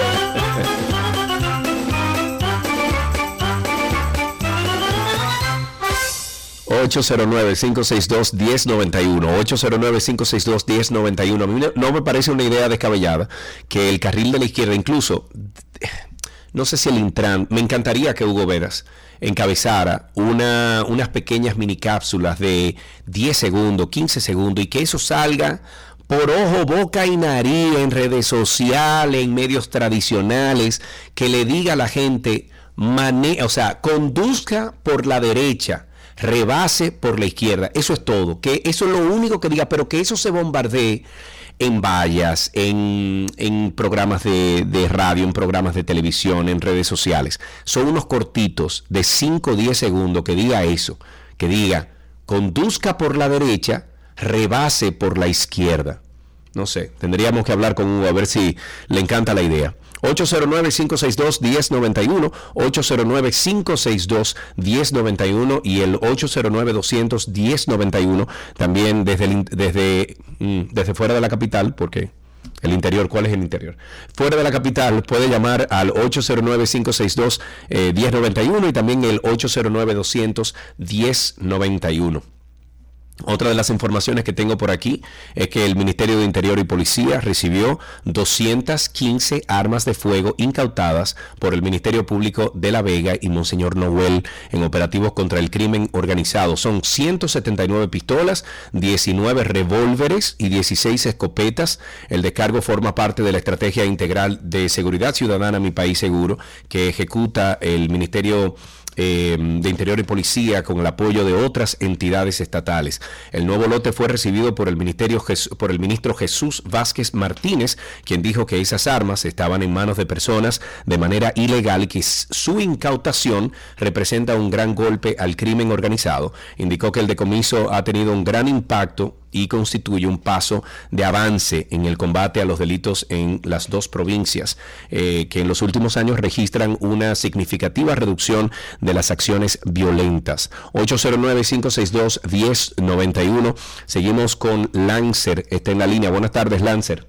Buenas tardes, Sergio. ¿Cómo estás? Felicidades. Todo muy bien, todo muy bien. Aquí están relajando los muchachos en el chat y que Mitsubishi, dime a ver. Activo, activo. La, la vida entera te tienen con ese relajo, ¿verdad? Chacho, donde quiera que uno llega. Ah, pero el se acuerdan de mí. De una vez. Bueno, eres inolvidable, Lancer. Cuéntanos. Ya lo sabes. Sergio. Ahora, espérate, espérate, porque déjame decirte que uno, no era uno de los caballeros de la... Eh, Lan- Lancelot, Lancelot, uno de los caballeros de la, de la mesa redonda, Lancelot. Ya lo sabes. Eso es así. Ah, pero bien, cerquita, cerquita. Cuéntanos. Pues bien, con el tema del tránsito de nuestro país, Dios mío, ¿verdad que nosotros a veces cometemos muchos errores y cosas? Porque dime Sí. tú, ¿quién alguna vez nos ha hecho una falta? Pero ¿qué vamos a hacer con lo que nos obligan a nosotros a, co- a- a actuar de forma correcta? Y estos policías que están subiendo por los elevados sin casco, todo en un motor, se meten por los túneles, ¿qué hacemos con esos muchachos? Dime. Nada, quererlos, porque ese, eso es lo único que nos queda, Lancer, eh, Lancer, perdón, quererlos y ya.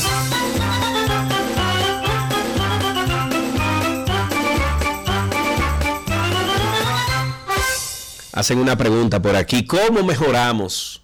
Díganos cómo mejoramos. En la tarde de ayer se creó un inmenso tapón saliendo de la carretera de Samaná próximo a la marginal de las Américas. El tapón no se creó por ningún accidente ni nada extraño. Se formó por la imprudencia de los conductores. En el video que circula en redes sociales se ve cómo los conductores pasan del carril que le corresponde hacia el contrario, violando la doble línea amarilla, creando entonces así el verdadero tapón que se armó ayer. De una manera u otra, se encuentran de frente con los vehículos que transitan por su lado de carril. Entonces, sí, hay mucho problema de tránsito aquí, pero cuando nosotros los mismos conductores hacemos y cometemos este tipo de imprudencia y estupideces, se complica tres veces la cosa. Ahí tenemos a Arlington en la línea. Buenas tardes, Arlington. Sí, buena, ¿cómo estás, Sergio Carlos? Todo muy bien, cuéntanos. Sí, yo te estoy llamando porque esta mañana yo me dirigía con mis hijos al colegio y yo iba pensando eso mismo que tú dijiste con respecto a conduzca de la derecha y rebase del lado izquierdo. Entonces, Claro, óyeme, una campañita, oye Arlington, es una campañita eh, que, que- que salga por lo menos por tres meses continuo, diario, que se gaste un dinero, pero que diga, ma- conduzca por la derecha y rebase por la izquierda. Justamente eso yo iba pensando. Dije, también pensé, pero sería bueno también grabar a esa gente que dura más de 30 segundos en el carril izquierdo manejando y reportarlo también porque yo entiendo que eso es una imprudencia realmente. Eso es una imprudencia también. Yo estoy totalmente de acuerdo contigo, mi amigo. Gracias por llamar aquí y aportar estas ideas. Nosotros, eh, ah, bueno, tenemos a Juan Manuel. Vamos después de Juan Manuel, hacemos un pequeño corte de publicidad y regresamos. Ahí está Juan Manuel. Buenas tardes. Eh, yo quería agregar, Sergio, a lo que tú decías de las cápsulas, pero que no solo sea eh, de rebasar por la izquierda. O sea, hay tantas cosas que se pueden decir que cuando tú llegas a una intersección, los vehículos que, el vehículo que llegó primero es el, el que le corresponde. Eh, Sí.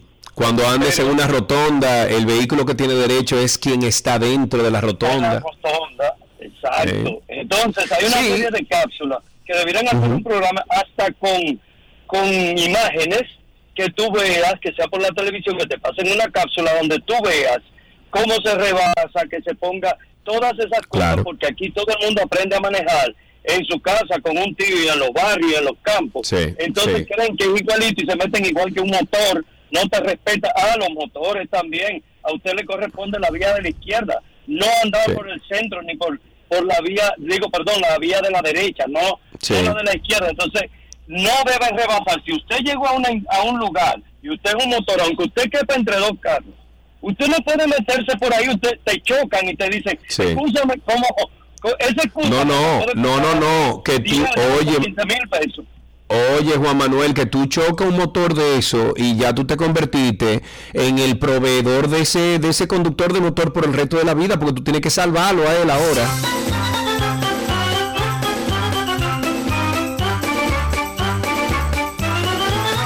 Con sus llamadas 809-562-1091, 809-200-1091. Ese ruidazo que ustedes escuchan es un...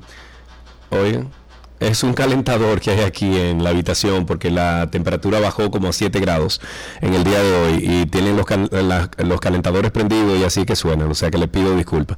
No puedo hacer absolutamente nada con eso. Seguimos con algunas llamadas. Tenemos a Franklin en la línea. Buenas tardes, amigo Franklin. Hola, buenas tardes, Sergio, ¿cómo está todo? Todo bien, aquí pasando un frito en Atlanta, pero bien. Qué bueno, qué bueno. Sergio, una pregunta. Estos acamoros que decimos que son padres de familia, que están con estos camiones bota- botando todo tipo de, de, de arena entre San Cristóbal y Baní. Ya el Ujú. bumper de mi guagua yo lo he pintado como tres veces, porque es... O sea, o sea, ¿qué pasa con medio ambiente y esos camiones con el tema de, de la minería? No, n- pero no solamente eso, ¿qué pasó con la conciencia del ciudadano dominicano aparte de todo? Porque sí, eh, eh, ya usted está violando la ley buscando un material que no le pertenece, que usted lo está adquiriendo ilegalmente, pero aparte de eso, usted pone en riesgo la vida de tú el que va atrás de ese camión. Entonces, ¿dónde está la conciencia del ciudadano dominicano? Es que parece que no tenemos en lo absoluto y punto.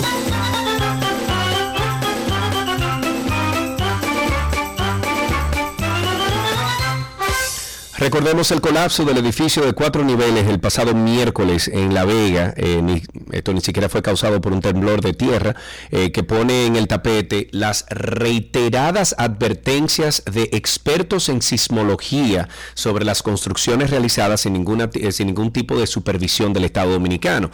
Y precisamente el 29 de septiembre del año 2017, la prensa local publicó un amplio reportaje titulado, que lo pueden buscar en internet, El temor a que se mueva. El país no está preparado para un gran terremoto.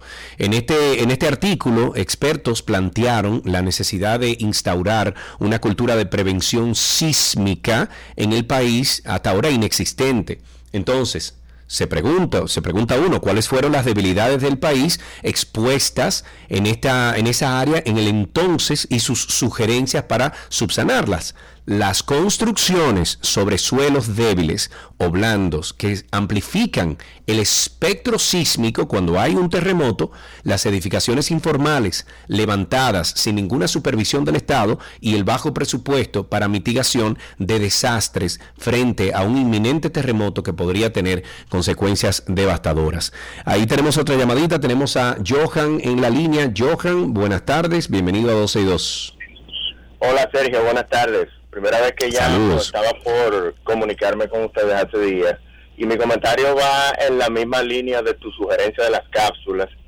Y es que a mí me llama la atención cómo desde el gobierno hay acciones que no tienen sentido o no están del todo coordinadas. Por ejemplo, en el mes de diciembre era abrumadora la cantidad de cápsulas y de spots con respecto a la publicidad de primero tu familia, primero tu bono.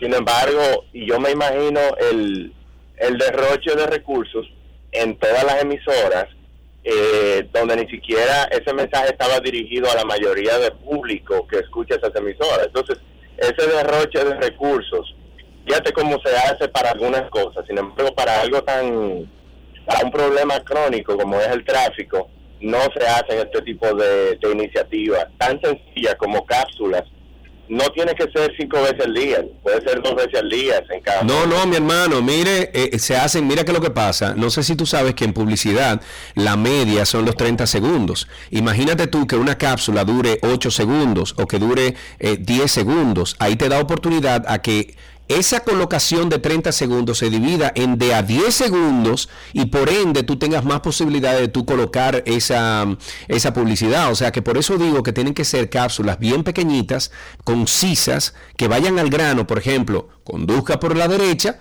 rebase por la izquierda y punto, ya eso se acompaña, por ejemplo, en televisión con algunos audiovisuales, en redes sociales, en radio se le pone algún tipo de, de, de identidad sonora de parte del Intran o quien sea que vaya a hacer esto y eso funcionaría de maravilla. ¿eh?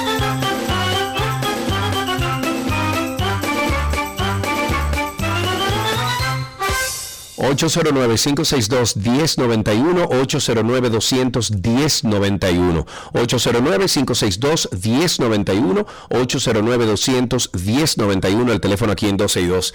En el sector Cristo Rey del Distrito Nacional, donde funciona la estrategia de seguridad ciudadana Mi País Seguro, las acciones delictivas y criminales no cesan. Aunque algunos comunitarios del sector valoraban la presencia policial, otros residentes destacaron el incremento de los hechos delictivos y los eh, deficientes resultados del patrullaje en la zona.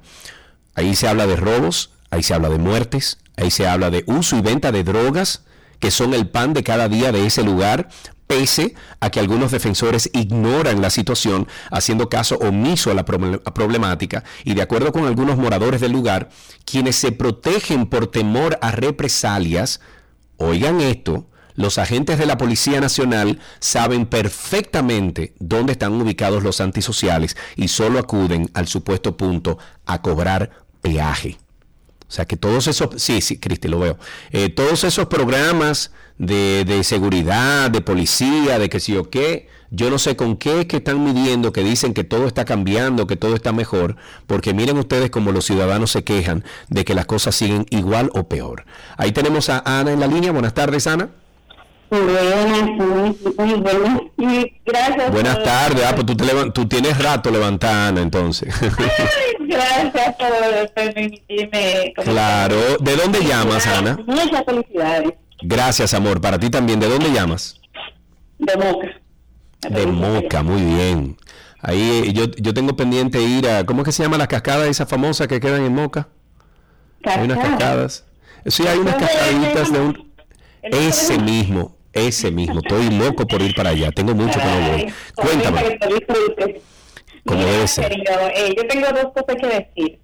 Eh, una es, gracias por esos podcasts. Ay, qué bueno. ¿Te han ayudado? Sí, sí, principalmente con la agorafobia. Ay. Sí, agorafobia. ¿No sabías que tú sufrías de eso? Me sacaron de un hoyo, sí. Ay, qué bueno, Ana. Mira, eso es muy bueno escucharlo, de verdad que sí, porque con eso, con esa, con esa eh, esencia lo hacemos para ayudar a personas como tú. Gracias. Y la otra cosa que iba a decir era que eso con, con la circulación vial, si ellos a cada persona o a cada institución que vende motores y carros y cosas, desde que una persona va a comprar un vehículo, un motor, le dicen que tienen que llevar un certificado de que cogieron un curso de, de tránsito vial, sí. se ahorraría uno mucho problema. Mira, eso, eso es lo que tiene, a ver, eh, te entiendo, creo que el proceso de tú ir a comprar un motor y llevar un papel, no sé si funcionaría, ahora sí te digo una cosa, en el caso del registro de motocicleta, ese estúpido registro de motocicleta que lleva a cabo el Intran, que es hasta anti-inconstitucional, le están entregando una forma legal, para una persona que no se sabe si agotó un proceso teórico de aprendizaje sobre tránsito, si sabe conducir el vehículo que está solicitando el permiso, ahí es que tienen que hacer ese filtro. O sea, cuando usted vaya a adquirir su licencia, por ejemplo, de conducir de autos, tú tienes que eh, pasar un examen teórico y tienes que pasar un, examen práctico, que en este caso lo están haciendo dentro de las oficinas del Intran con unos eh, sistemas de, de, manejo virtual muy chéveres que lo pude ver la semana pasada.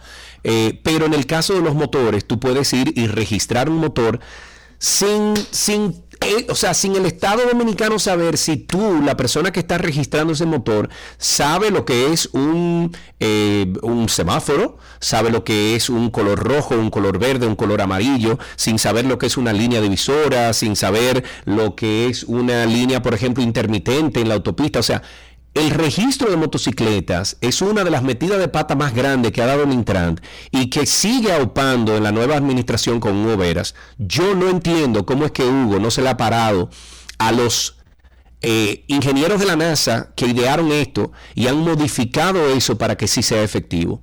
A mí me da mucha pena que deje que la política arrope lo que está bien y lo que está mal. 809-562-1091, 809-562-1091. Tenemos a Triple Maduro en la línea. Buenas tardes. Mi gente, reintegrándome, ¿cómo está todo? ¿Qué es lo que dice, muchacho? Tenía mucho tiempo sin verte, amigo. Estaba, estaba fuera, estaba fuera una vacacioncita con la familia, pero ya estamos Ah, pero hace mucho tiempo, hermano, pero bien. Una, voy a ser como tú, Nube Negra.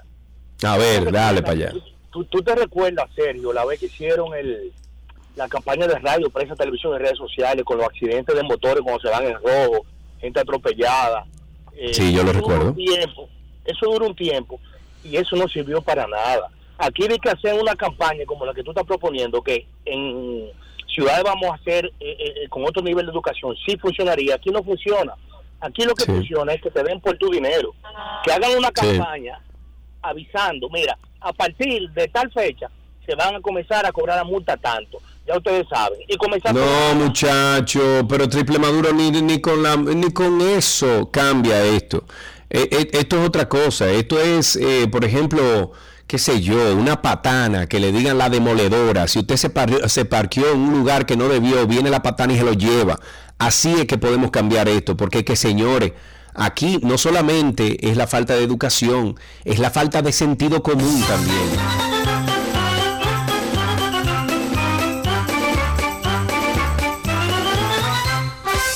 Vamos a tomar la llamada de Miguel y después de Miguel vámonos a unos comerciales. Tenemos a Miguel en la línea. Buenas tardes, Miguel.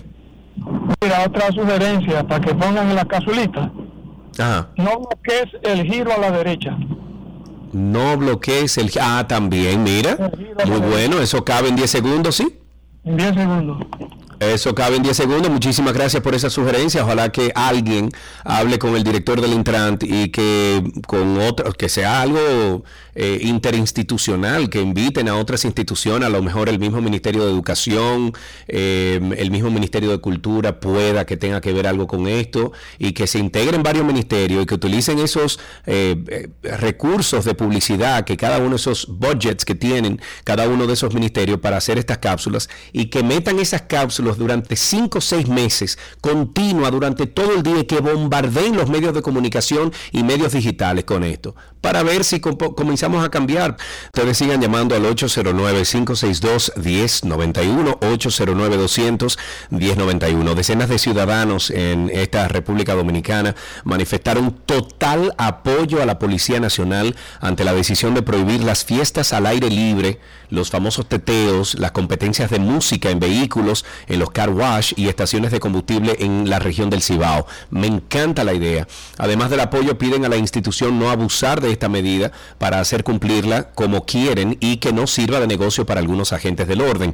Algunos ciudadanos manifestaron a través de redes sociales que eh, esta ha sido una muy buena medida ante el malestar causado por los que practican estas acciones al aire libre o en los lugares mencionados. Una residente, por ejemplo, del sector de los, eh, los jazmines en la provincia de Santiago, dice que sencillamente no tienen paz que no tienen paz y considera la medida como un gran logro. La mujer dijo que en muchas ocasiones había eh, denunciado la situación, pero luego de que los agentes acudían al lugar y se marchaban, a los 10 minutos volvían a poner la música como que ellos eran los que mandaban. Otra residente dijo que lo peor es que escuchan música con letras obscenas que no representan nada positivo para aquellos que la escuchan, especialmente para los niños. 809-562-1091, 809-200-1091. Tenemos a nuestra amiga Josefina. Buenas tardes, Josefina. Hola, buenas tardes, ¿cómo están? Muy bien, gracias a Dios. ¿Y tú, cómo estás? Bien, yo tengo eh, una pregunta y una, y una petición. Mira, escucha bien, Josefina, escucha, espérate. Oye, la de las preguntas, las de las preguntas para contestarlas es Karina. Karina no pudo llegar al programa hoy porque se le complicó en España. Yo voy a intentar hacer el mejor trabajo posible para yo contestarla, ¿de acuerdo? O tal vez algún oyente. Ah, o tal vez algún oyente, está bien. Dime, Josefina. Yo siempre he escuchado que cuando chocas a un motorista, la responsabilidad es del, del conductor del vehículo. No importa del por dónde y cómo estaba ese motorista. Eso dice la ley, yo no sé si es verdad. No, no, no, no, no, no, no. la ley no dice eso. La ley lo que dice, espérate, Josefina. No, no, pero espérate, Josefina. Lo que la ley dice es que en el vaivén, o sea, cuando tú tienes un, uh, un accidente con un motorista, en el vaivén te retienen a ti, que ibas en el vehículo, por si acaso. Pero la ley no dice que tú eres culpable siempre. Lo que pasa es que esa, ese, e, e, e, esa conducta de meter al conductor del vehículo y no del motor preso, eh, tú, tú, entiendes que es difícil. Le da todo el poder a ellos. Claro. Y uno se enfuña, entonces eso hay que cambiarlo. A ver eso si hay que cambiarlo. Cambia eso. eso hay que cambiarlo porque no es justo con estos motores eh, monstruos que andan por la ciudad. Ojalá. Dime a ver. Eso era. Ok, muy bien. Bueno, pues muchísimas gracias por tu llamada. Eh, buena y válida tu, tu, llamada y lo que dijiste. Es bueno que se revise eso. Tenemos tiempo para una llamadita más, una llamadita más. Vamos a ver, 809-562-1091, 809-200-1091, el teléfono aquí en 262. Ya estamos uh, a las 2 de la tarde, pero tenemos tiempo para una llamadita más. 809-562-1091, creo que tenemos a alguien ahí. Déjame ver quién es que llama. Y tenemos en la línea a Israel. Israel, última llamada de Tránsito y Circo. Adelante. Eh, Sergio, escuchado. Cuéntamelo. Eso yo antes de hacer campaña. Israel, mira, te voy a pedir por favor que bajes el volumen de tu radio y nos escuches exclusivamente por el teléfono para que no se haga retroalimentación de sonido al aire. Cuéntame, Israel. Ahora me escuchas. Sí, señor, cuéntame. Antes de hacer campañas y pensar en esas inversiones, yo creo que lo primero es que la autoridad tenga la moral eh, para llamarte la atención. Mientras yo siga viendo un policía de cualquier institución sin placa, sin casco, por, por el túnel, por el elevado, doblando a la izquierda donde no debe, yo creo que lo primero es tener la autoridad moral para ello llamarle la atención al, al ciudadano. Mira, me gusta eso, sí me gusta, tiene que ser un, yo diría que un trabajo en en conjunto entre los ciudadanos y las autoridades castrenses, pero sí, me gusta eso.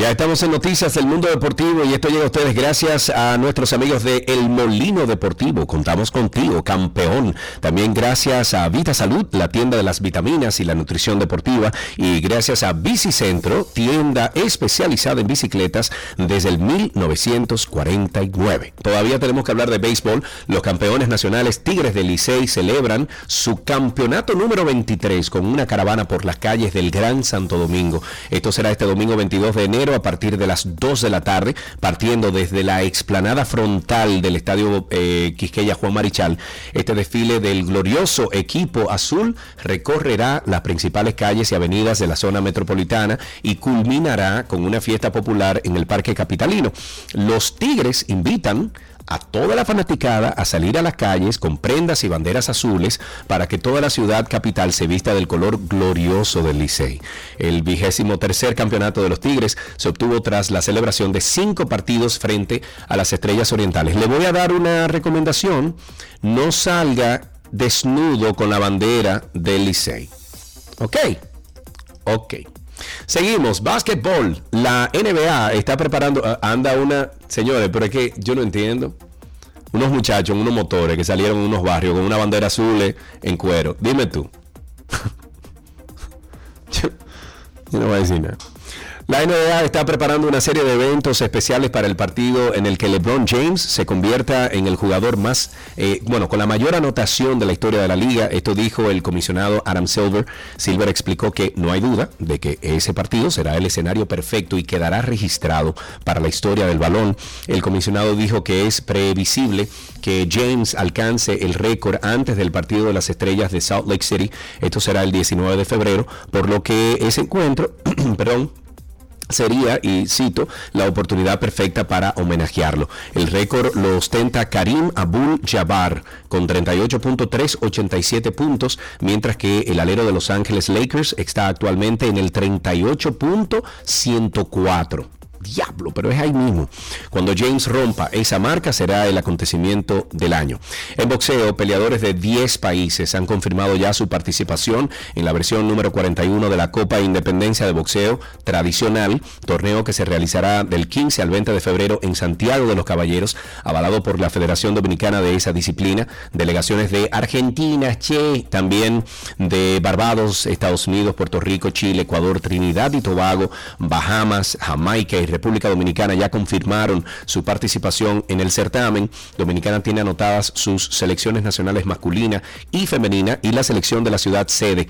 Los países tienen como fecha límite para confirmar hasta el 31 de enero, le hace, bueno, 11 días.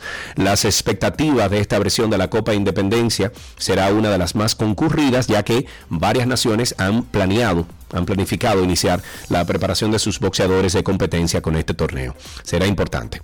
Atletismo, los abogados del ex velocista jamaiquino Usain Bolt dieron el día de ayer a la firma Stocks and Security Limited 10 días para devolver las inversiones millonarias de la estrella del atletismo o enfrentar una gran demanda. Los juristas advirtieron que si la firma no devuelve el dinero en un, récord en, en un tiempo récord, se enfrentará a una gran demanda. El ganador de 11 títulos mundiales y 8 olímpicos como velocista, indicó a través de su abogado que tenía un saldo de 12.7 millones de dólares en SSL al 31 de octubre del 2022, pero esa cifra se, redujo a 12 mil dólares el 11 de enero pasado. El aviso legal llega el mismo día en que el director ejecutivo de la Comisión de Servicios Financieros de Jamaica se comprometió a divulgar públicamente el resultado de las investigaciones sobre el presunto fraude multimillonario descubierto en la firma de inversión. Hasta aquí estos, estas noticias deportivas en 12 y 2.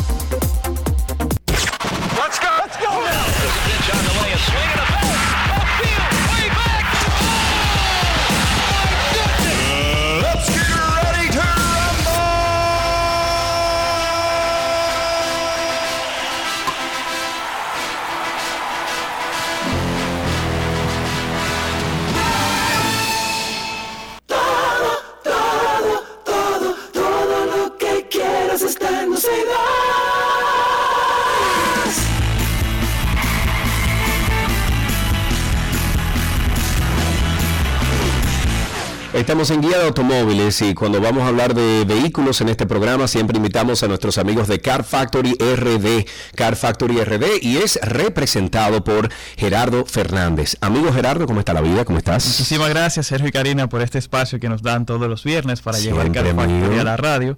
Y para hoy tenemos un vehículo muy curioso y que poca gente sabe que Sony está desarrollando vehículos en conjunto con Honda.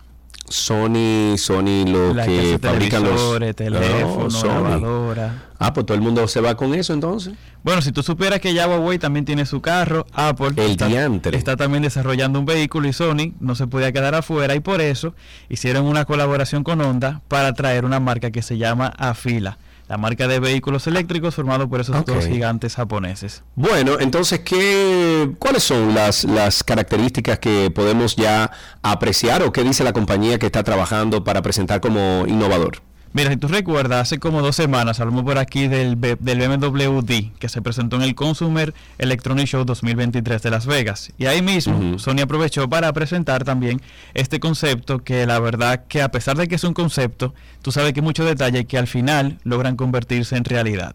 Como por ejemplo, eh, el logotipo del frontal no será el logo como todo el mundo está acostumbrado a ver, sino que es una pantalla donde tú podrás interactuar con el carro y también compartir información de, la autonomía. Si tú estás viendo, si tú estás viendo una película, él te dice en qué, en qué, en qué punto se quedó, qué película tú estabas viendo y muchísimas cosas más. Además, también te dice cuánto tiempo falta para que se cargue el carro y te dice la hora, el tiempo, la temperatura y así. Ok, ok, muy bien. Eh, ¿Qué otras cosas podemos encontrar ahí? En el interior lleva un volante tipo avión que ha sido tendencia, que por ejemplo Tesla lo tiene en el Model Sácame, eso te iba a preguntar, sácame de la duda, porque he visto que unos Teslas eh, tienen ese volante tipo... Como si fuera un eh, avión. Night Rider, ¿tú te acuerdas? No, tú, era muy, tú ni, ni estaba pensado en nacer, muchacho, pero el auto fantástico. ¿te acuerdas conociendo cuando es. Gracias, ok. Eh, el auto fantástico tenía ese timón como a medias, que era como un timón de, avioneta.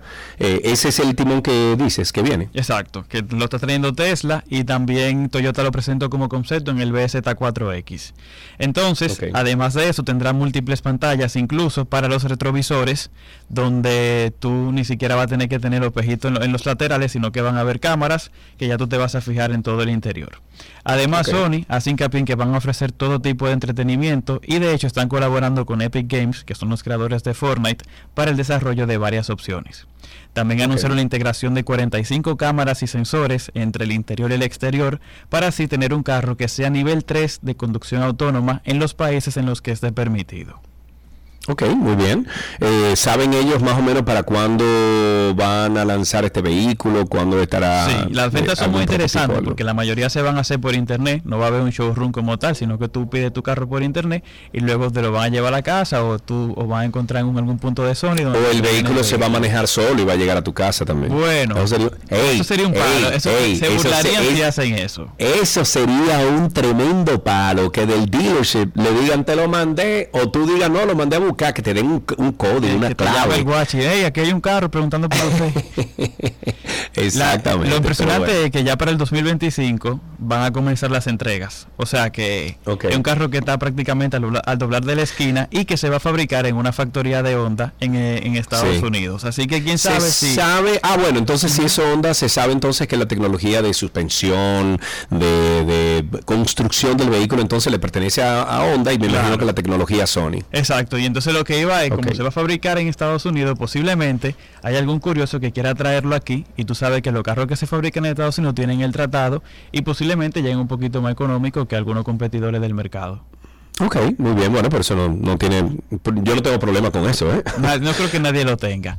Otra cosa ¿qué otras cosas? Es que la semana pasada yo dije por aquí que hay un video sobre cinco razones por las cuales un Twingo es mejor que un Ferrari. Entonces llegué ahora a la cabina, me estaban preguntando por ese video, así que invito de nuevo para que vayan al Instagram para que vean ese video de cinco razones por qué un Twingo es mejor que Ferrari a raíz de la canción que hizo Shakira.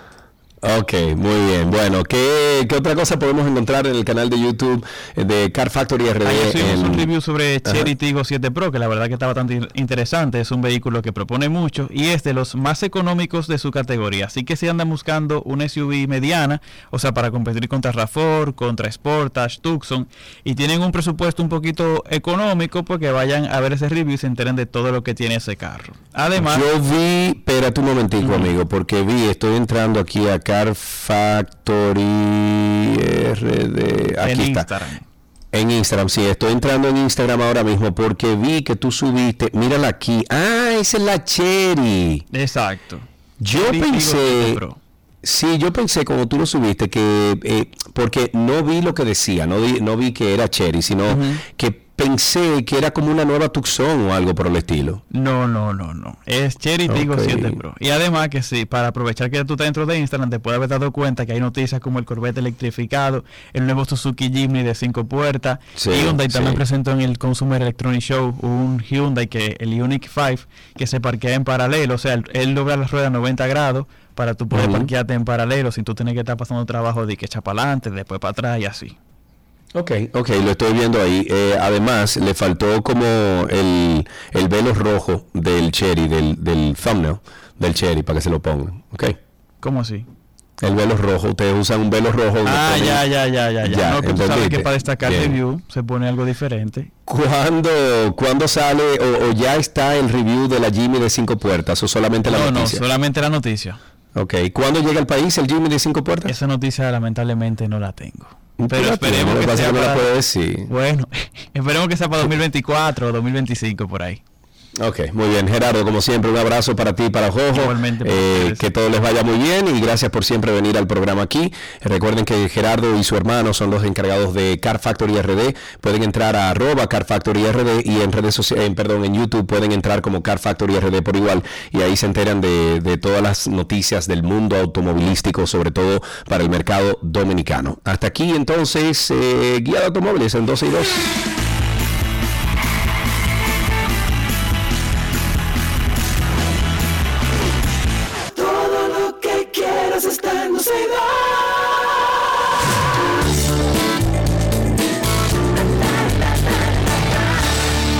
Hablemos del mundo del entretenimiento, uno de los discos más emblemáticos del rock progresivo y de la historia.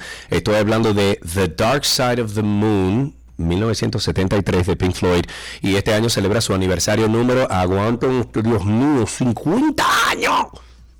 50 años. Es por eso que la banda ha decidido lanzar una rendición de este clásico. A partir del 24 de marzo estará a la venta un box set especial de lujo en conmemoración al medio siglo del disco. Este incluye evidentemente el CD remasterizado de The Dark Side of the Moon, eh, además de un vinilo y el disco en directo.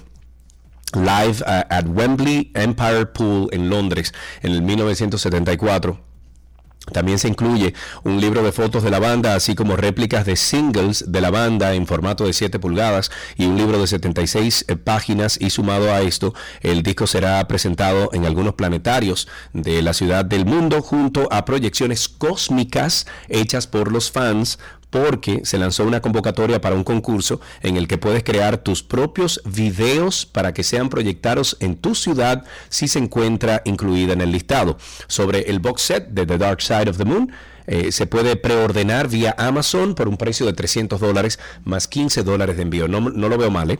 La conocida actriz Christina Applegate ha contado sobre su lucha con la esclerosis múltiple a sus fanáticos y todos los que se preocupan por ella. Pero en más de una ocasión ha dicho que no todos han sido buenos y comprensivos con su condición y ha decidido responder a aquellos que la acusan de que su rostro ha cambiado por someterse a cirugía plástica y no como resultado de la enfermedad. El pasado noviembre Cristina reapareció en público para recibir su estrella en el Paseo de la Fama en Los Ángeles y desde entonces ha estado más activa en la vida de Hollywood debido a la temporada de premios y por el estreno de la última temporada de la serie Dead to Me.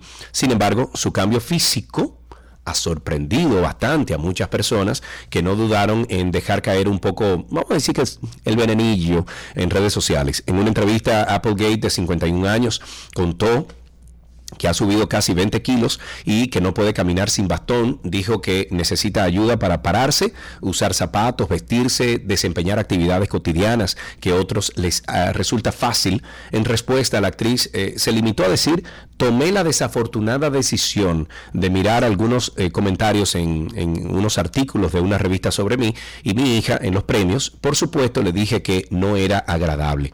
¿Qué le pasa a la gente? Pero al final me reí. Eso dijo ella. En otra noticia, Cardi B y sus problemas legales. Volvemos otra vez. Un juez del Tribunal Penal del Condado de Queens le otorgó un mes y medio adicional a la rapera de eh, Cardi B para cumplir con los 15 días de servicio comunitario que le fueron impuestos luego de haber realizado un acuerdo de culpabilidad por una pelea en un establecimiento nocturno en el 2018.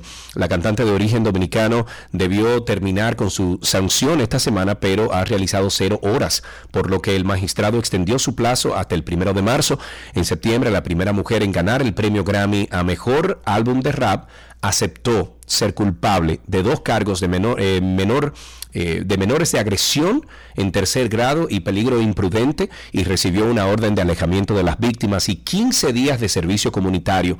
Y estoy citando, estos momentos no me definen y no reflejan quién soy ahora. Tengo muchas ganas de superar esta situación con mi familia y amigos y volver a las cosas que más amo, la música y mis fans. Eso dijo en este momento es válido recordar que Cardi B había ordenado un ataque a dos empleadas de Angels eh, Strip Club, esto en Nueva York, creyendo que su esposo Offset le había sido infiel con una de ellas. Óigame bien. Bájate con Offset, mija. No te... Los premios Indie Dominicano anunciaron a Tony Almond como presentador de su tercera edición. El evento se celebra el próximo 31 de enero a las 8 de la noche a través de Radio Televisión Dominicana Canal 4 y según sus organizadores es una premiación completamente musical en donde solo se juzga la calidad de la música y no la popularidad de los artistas. Los nominados fueron anunciados a finales del año pasado siendo los más nominados Juan Luis Guerra, y Manerra con ocho nominaciones cada uno, seguidos por Richie Oriach, que viene con algo nuevo, Richie más chulo, y Manny Cruz con siete nominaciones cada uno. Sobre el evento, el vocalista de la emblemática banda Toque Profundo dijo que la tarea de conducir un evento como este es un honor. Bueno, hablando de Bon Jovi, celebró los mil millones de streams, o sea, de plays de una canción en Spotify. A pesar de que la banda Bon Jovi ya, bueno, no lanza un álbum desde hace tres años, su líder, John Bon Jovi, compartió a través de redes sociales un video en el que celebra haber superado los mil millones de reproducciones de su canción Living on a Prayer en la plataforma Spotify. En el clip, John, de 60 años, abre una caja que contiene una placa conmemorativa que dice lo siguiente, esto acaba de llegar de Spotify. El streaming es la nueva era, ¿no? Esto es increíble y estoy muy agradecido por ello. La canción se incluye en la lista de otros clásicos como Take On Me de Aja, también Back in Black de ACDC, eh, bueno, que lo pusimos aquí en el programa el otro día, y Billie Jean de Michael Jackson, todas esas canciones han llegado a cifra de streamings en la plataforma. Los organizadores del Festival Coachella han renovado su asociación con YouTube, haciendo que el Festival de Música esté disponible para transmitir, transmitir de forma gratuita en la plataforma hasta el 2026, o sea que tres años más, ya que originalmente este 2023 sería la última edición que se transmitiría. La publicación oficial de YouTube declara que el acuerdo exclusivo de varios años hará que Coachella esté disponible de forma gratuita en la plataforma hasta el 2026 y los fanáticos podrán acceder a la transmisión del festival para cada una de sus eh, ediciones anuales dentro de ese periodo. Es decir, como se han venido haciendo desde hace unos años. Algunos otros extras que los fans pueden seguir disfrutando gracias a este acuerdo son los videos de las actualizaciones eh, o actuaciones más bien en vivo de Coachella y el contenido detrás de cámaras a través de YouTube Shorts y la tradicional función de chat en vivo para que los espectadores puedan interactuar en tiempo real.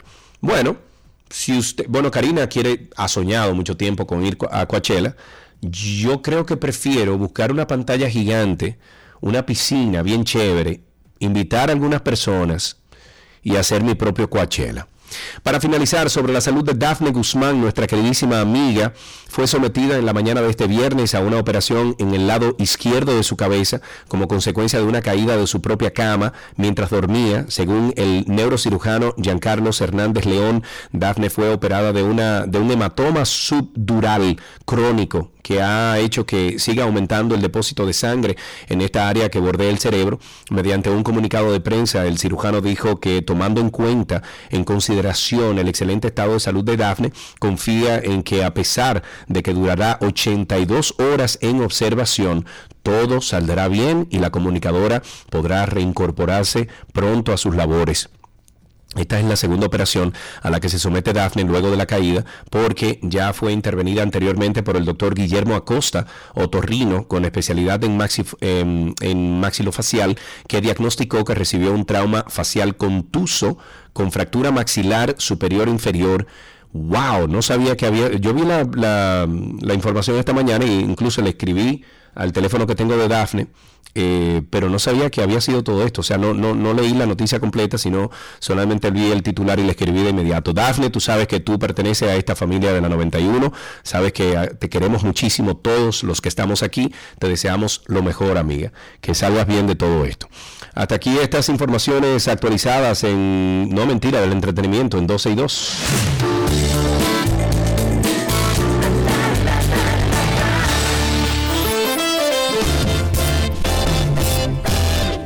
Lo hicimos amigos, muchísimas gracias por la sintonía. Hoy viernes 20 de enero, cuando es la una y media en punto, digo, perdón, es una y media, dos y media, perdón, es que estoy en Estados Unidos y es la una y media aquí. Dos y media en punto en República Dominicana. Ustedes se quedan en sintonía con nuestra queridísima Shaley, que trae muy buena, muy buena selección musical para esta tarde. Y nosotros ustedes y nosotros, aquí en 12 y 2, nos escuchamos y nos vemos el lunes a las 12 del mediodía.